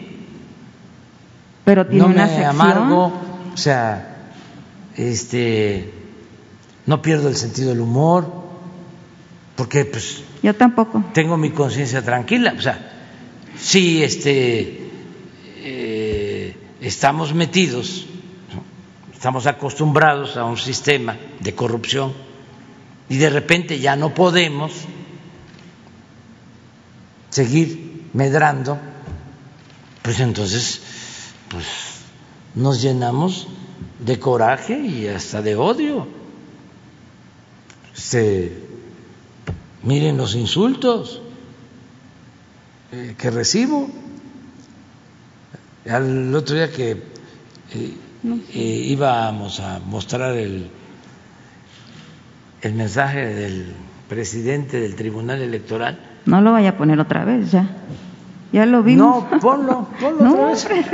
Este, sí, ya este, porque no, no, no, no, no, claro, que hay que ponerlo, ya para que este se me dice Jesús, pero completo, pues claro, completo ¿Cuál problema hay?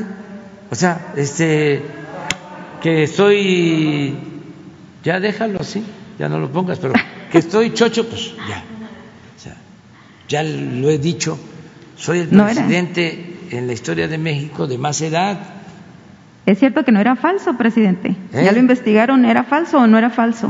Eso no me corresponde a mí. Este, eh, yo lo que sí creo es que los conservadores son muy hipócritas. La doctrina del conservador es la hipocresía. Eso una vez me lo comentó Carlos Monsiváis, el finado Carlos Monsiváis.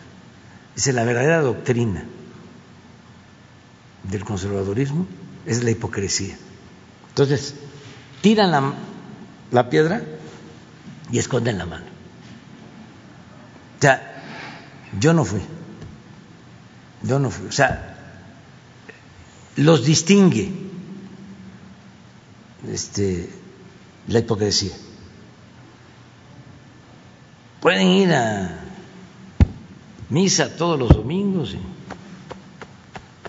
darse golpes de pechos y confesar, comulgar y salen este, a mentir y a robar. Y vuelven el domingo a confesar y a comulgar para dejar el marcador otra vez en cero y volver. Pero sí debería decir si es falso o no, imagínese. Claro que es falso. el, mensaje, el mensaje ah, no, no, no, no, de Twitter. No, no, no, no, no, eh, son capaces de eso y de demás. El pensamiento conservador es este muy eh, autoritario y muy hipócrita. Y son, que quede claro, clasistas, son racistas, discriminan y muy corruptos. Su Dios verdadero es el dinero.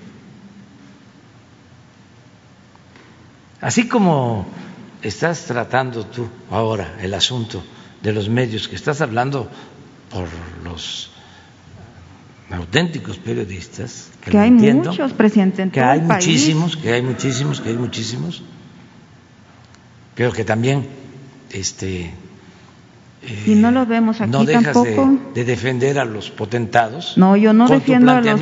Claro que sí. Yo no defiendo a los. Que sí, al contrario. Claro que sí, porque yo no este, cuestiono a los periodistas este, de a pie. No, no, no, no, los respeto mucho.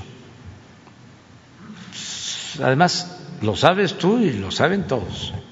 Que hablo siempre de los machuchones. Eso sí, de los, sí lo sé.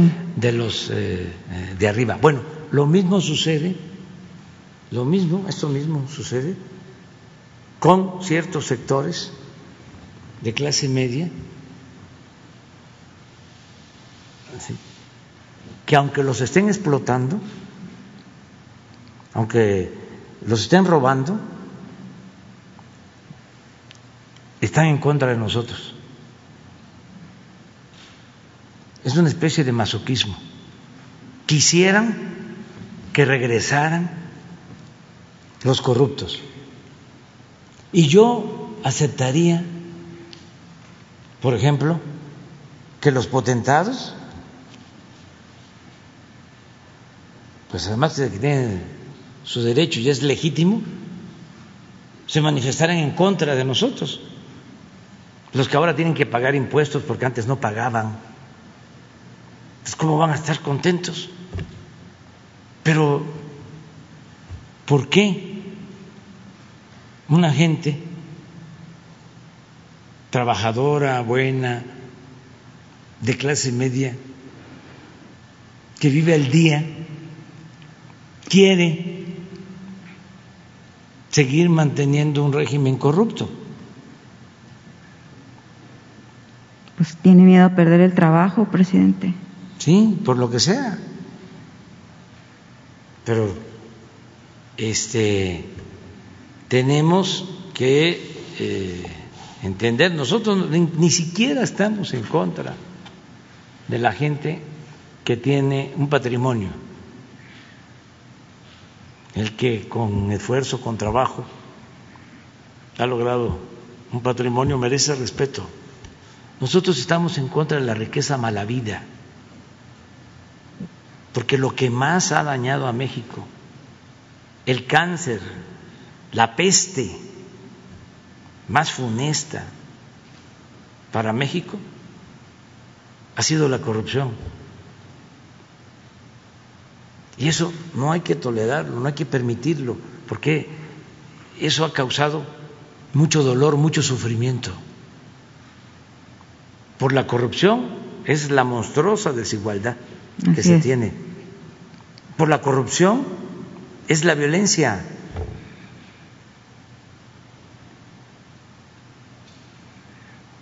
Entonces, ¿cómo vamos a tolerar la corrupción?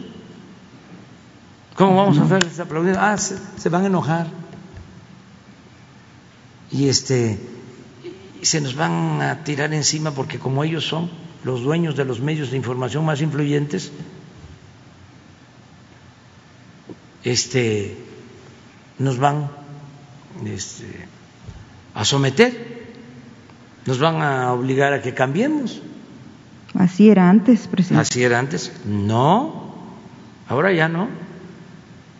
Ahora no. Y yo celebro, no saben qué contento estoy de poder constatar cómo el pueblo de México ha adquirido conciencia. O sea, cómo ha cambiado la mentalidad del pueblo De muchos. si no de millones. Si no fuese por eso, ya nos hubiesen destruido políticamente hablando los medios. Y le han metido. Acabo de tener un informe de las publicaciones. Hace poco dimos a conocer las menciones buenas y malas sobre los partidos. Un informe del INE, de un moni- monitoreo que hizo la UNAM de la desproporción, ¿no? De cómo el bloque conservador tuvo todo el apoyo en las pasadas elecciones de los medios de información. Pero hace poco me mostraron un estudio también de una empresa sobre las menciones a favor y las menciones en contra del presidente del mes de julio de los medios. ¿No lo tendrás?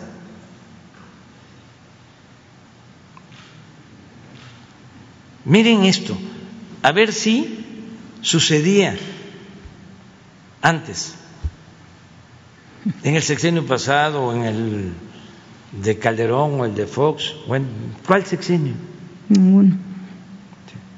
En julio, ¿eh? o sea que es reciente. No sé si esta empresa lo. ¿Cómo se llama? Intelite. Que hacen este seguimiento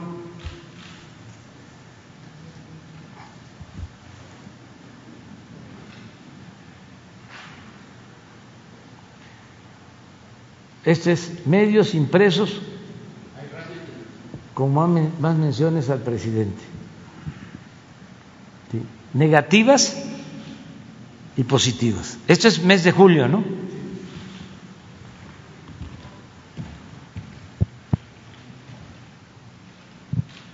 Reforma. Me da hasta gusto, la verdad, porque si fuese al revés, estaría yo preocupado. 99 en contra, 4 a favor.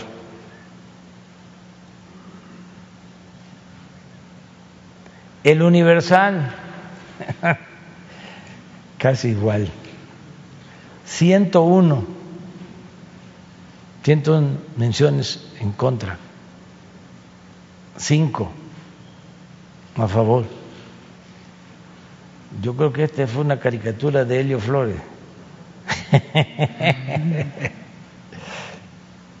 Excelsior, 45, 9. El periódico que está más vinculado a nosotros. De todas maneras, 18 en contra, 29 a favor.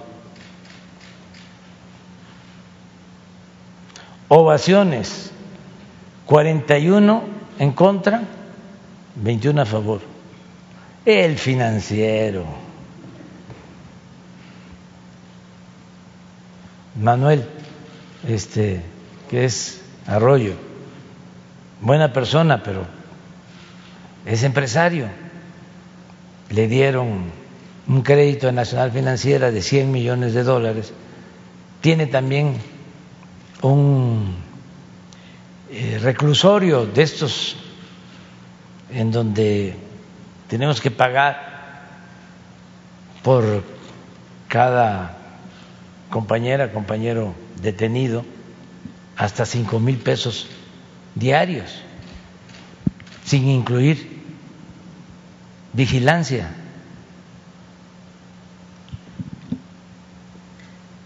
Sesenta y uno cinco.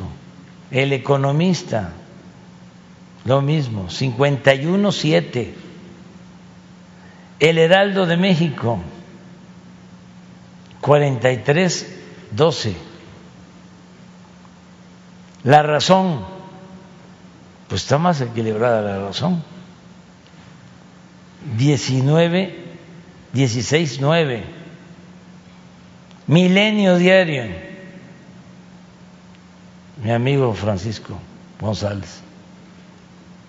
25, 6. 24 horas. 33, 4. El Sol de México, 35, 7. La Crónica, 53, 5. Ah, basta, mis paisanos. ¿Y eso ni modo por qué? que ni modo que este que no ayuden a la causa. Tres en contra, 15 a favor. ¿Y esa no sería la misma situación que los primeros, presidente? Son los dos extremos. No, pero aquí estamos hablando de 18. Aquí estamos hablando de 100. Me 103. refiero acá más en contra, menos a favor. Sí, pero pues acá es- más a favor, menos en sí, contra. nada más que estos este, son machuchones. Este no. Es un periódico que se lee mucho, en donde fíjate que nos importa que se informe a la gente. Este, este periódico se lee en las tiendas, en las peluquerías. Yo iba a rasurarme en una peluquería tradicional, la Boston se llama, allá en Tlalpan, y ahí leía yo el Basta. Pero no tenemos de radio. Es interesante, ¿eh? O sea, esto pasaba antes en honor a la verdad. ¿Así era? De hecho, presidente, a nosotros nos tocó en el sexenio de Enrique Peña Nieto, perdón por la interrupción, es un testimonio que va justo a eso. En Aguascalientes, en una de las visitas que hizo el, el entonces presidente Enrique Peña Nieto, se hablaba que podría visitar eh, una de la, de- el grupo de radio donde trabajábamos y nos hicieron firmar una carta de confidencialidad con las preguntas específicas y no nos podíamos salir de ese, Sí. de ese guion. Sí. Un caso que visitara Sí, y a mí me pasó como era yo cuando era opositor, el que me entrevistaba le quitaban el trabajo, lo corrían. Como que le pasó aquí cuando lo estaban entrevistando. Me pasó aquí con una radio de este, El Sol de México, Federico Lamón, que me dio mucha pena por él, porque él me invita entusiasmado, eh, queriendo hacer periodismo, y de repente iniciamos, me empieza a preguntar y de repente entra la llamada. Y dice, bueno, vamos a comerciales, ya vamos a regresar. Entonces lo amenazaron y este ahí se acabó la, la entrevista. Y le dije, no te preocupes, tú no te preocupes, tú no tienes la, la culpa.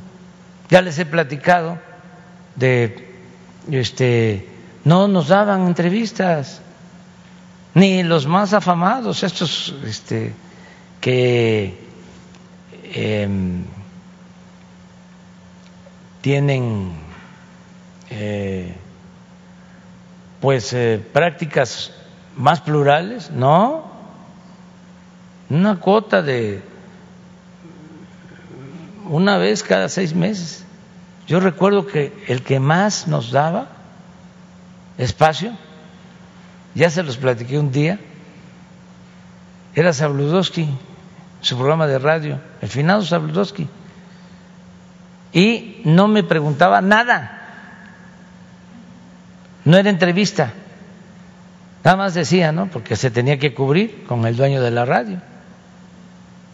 Este, licenciado, usted pidió este, esta comunicación. ¿En qué podemos servirle? Pues mire, licenciado, es que vamos a tener este, una movilización al Zócalo el domingo próximo y estoy invitando a la gente porque quieren entregar el petróleo a particulares, a extranjeros y no paraba yo. Ahí sí hablaba yo rapidito. No me interrumpía. Y, licenciado, ¿es todo? Sí, licenciado, muchas gracias. Muchas gracias. De los pocos. Una vez en Guanajuato me entrevistó un conductor de un programa de radio y muy defensor, ¿no? También del régimen y con un poco de agresividad sus preguntas y todo. Pero nosotros buscábamos aprovechar todos los medios, todos los espacios para hablar con la gente para comunicarnos con la gente porque era un cerco completo, que no se escuchara nuestra voz. Por eso tuvimos que ir pueblo por pueblo, como predicadores, a las plazas. Bueno, termina la entrevista y aún, no siendo una entrevista este, a modo, sino cuestionadora, lo corren. Como a los tres, cuatro días pide hablar por teléfono y me dice, nada más le hablo para decirle que tiene razón. Me corrieron. Pues eso era lo que sucedía. Por eso lo que dices de Michoacán, claro, digo de Aguascalientes, desde luego. Nada más terminó Peña Nieto y tenía rentado una concesión de radio y la soltó. Sí, bueno, ya. Pero bueno, ¿esto es qué es? Este es radio. Noticias, MBS, primera emisión. 29 en contra, una mención a favor. Los tiempos de la radio de quién es? Mario Beteta, pues está mejor. 39. Pero este es de ASIR, ¿no? No, de Radio Fórmula. Imagen, informa, imagen informativa. Este está muy bien. 11, 9. ¿Quién es? Grupo Imagen. Sergio y Lupita, el Heraldo Radio, 18 en contra, 5 a favor. Ciro Gómez, ley, 17-3.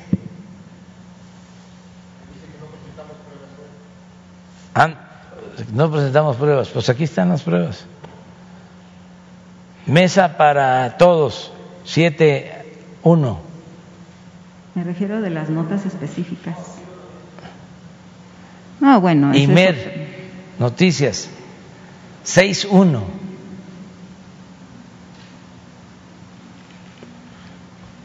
Detrás de la noticia, esta es fórmula, ¿no? Radio Fórmula. 18-7, ¿eh? Nuestro amigo Ricardo Roche. Radio Pública Imer. Sí, qué pública. Qué ¿Quién bien habla de la radio de Imer. Sí, fíjense lo, los represores que somos, el control de los medios que tenemos.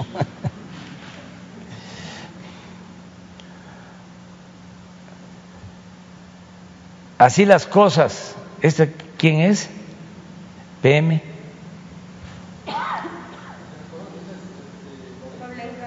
Ah, W Radio, no, pues sí. Este es este el grupo español Prisa, que también publica en el país. Eran los eh, defensores de las empresas españolas que se dedicaban a saquear a México. Nos vieron como tierra de conquista de nueva cuenta. Y ahora están muy molestos. Luego, Enfoque Noticias, 13-1. Así las cosas, 4-1. López Dóriga, Joaquín, te pasaste. Cinco y ninguna buena. A la una. Este, y la televisión, ya que estamos en estos, para no cargársela toda.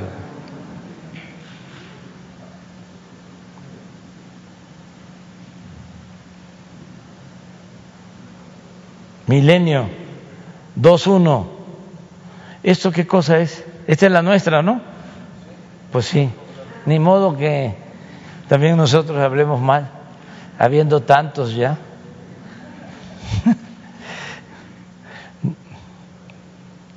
Noticias de la mañana, de la mañana, ¿quién es?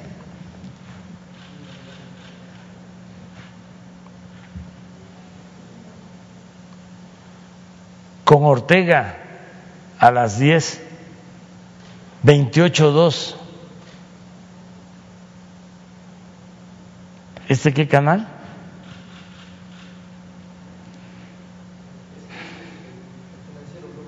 Ah, Bloomberg.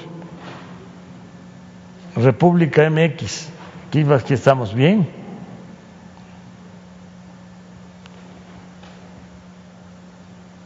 Al sonar la campana, no, pues aquí sí, paliza.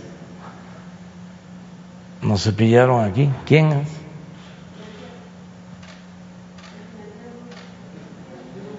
Financiero, no, pues sí.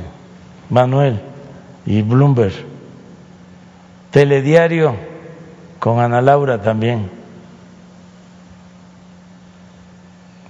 De una a tres también. Milenio Noticia, mañana tercera, qué bueno que no, ni para bien ni para mal. Milenio Noticias, mañana 3-2. Azucena, 3-0. Así amanece 2 a 1. Milenio Noticias de la noche, primera, 3 a 1. 11 Noticias de la tarde, 2. Ah, bravo. ¿Esa lectura es del. ¿Esos datos son de hoy, de ayer o de.? Es el- todo el mes de julio. Todo julio. Sí, Los este, tres casos. Los tres casos. Se va a poner este que lo subas. Yo creo que ya debe estar. Presidente, ya nomás para terminar, eso que dice de que no, de que yo los defiendo, presidente, bueno, eh, yo eh, son 30 años que yo tengo en esto, efectivamente desde 2006 yo vi cómo fueron, le coartaban su, su, su, su libertad de expresión como candidato o su propaganda política, eh, pero de eso a, a defenderlos, a ver, no, puedo, yo defiendo a los reporteros de a pie, presidente, que Sí, yo también, también. que también los hay en estos medios, también los hay. Sí, Los sí, medios, sí, los dueños es otra cosa. Sí, sí, sí. eh, porque, Pero eso no hay problema porque yo siempre distingo. Ah, bueno, porque usted acaba de decir que yo los defiendo y eso, nada más alejado No, de la realidad más que eso. Lo digo para que no se vaya este a Y que no se malinterprete porque no, yo de ninguna manera defendería, ni cuando estaba con ellos, con alguno de ellos de los defendía. Así que no, no es la misma, eh, no es la misma. Yo defiendo al periodista de a pie y resulta, presidente, que si esto, todo esto, usted lo usa como defensa estar aquí contra todo eso que ya Ah, sí, vimos. Eh, si no tu- estuviésemos, ¿se imagina que no existiera la mañanera? Pero sí debe, eh, bueno, no sé, que si ha pensado usted en hacer un balance de, también hay buen periodismo, también que se muestre el buen periodismo que hay en México, lo hay. que se, que se vea, que, Sí lo hay y sobre todo que sea usted claro y no sé si puede hacer, no sé, ese favor de que sea claro cuando se trata de, de, lo ha hecho en muchas ocasiones, eso sí lo reconozco cuando lo he escuchado. Los medios son una cosa, los columnistas son otra cosa, diferente de la nota diaria, y los reporteros de a pie somos otra cosa. sí, completamente distinto. No, Entonces no, no. que No, por lo general los columnistas este, pertenecen a la academia o son intelectuales orgánicos que también están este, dolidos porque eh, recibían un trato especial.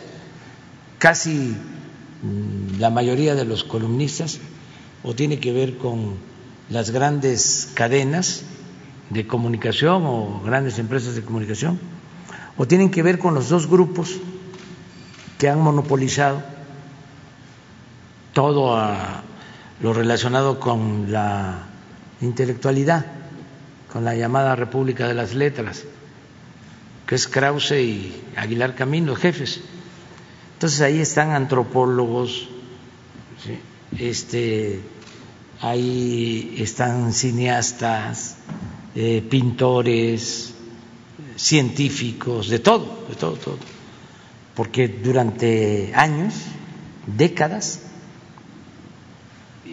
estos dos este, grupos eh, eran los que controlaban eh, pues todo lo relacionado con la cultura, con la creatividad, con la ciencia. Entonces, para poder publicar, para exponer, para tener premios, pues se necesitaba sumarse, adherirse a estos grupos. Entonces, este, muchos columnistas son de esas características, pero es distinto el reportero. Y hay algo que es muy importante, mucho, muy importante. Hay millones de comunicadores en las redes sociales. Si no fuese por eso, y por la mañanera, y por la inteligencia innata de nuestro pueblo, no, ya nos hubiesen destruido, no hubiésemos resistido, porque es esto, es día y noche en contra, como nunca.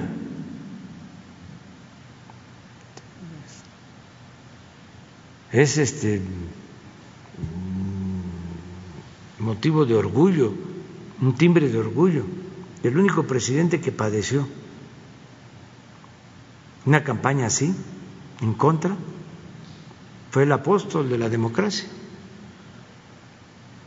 Francisco y Madero. Ningún otro, ningún otro. Siempre los medios alineados.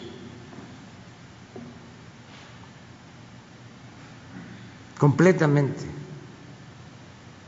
este, subordinados, como vasallos.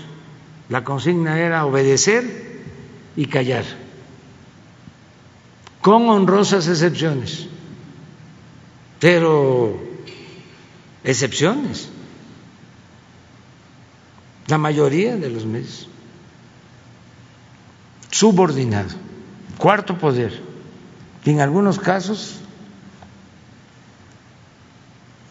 tenían más poder que el legislativo y más poder que el judicial.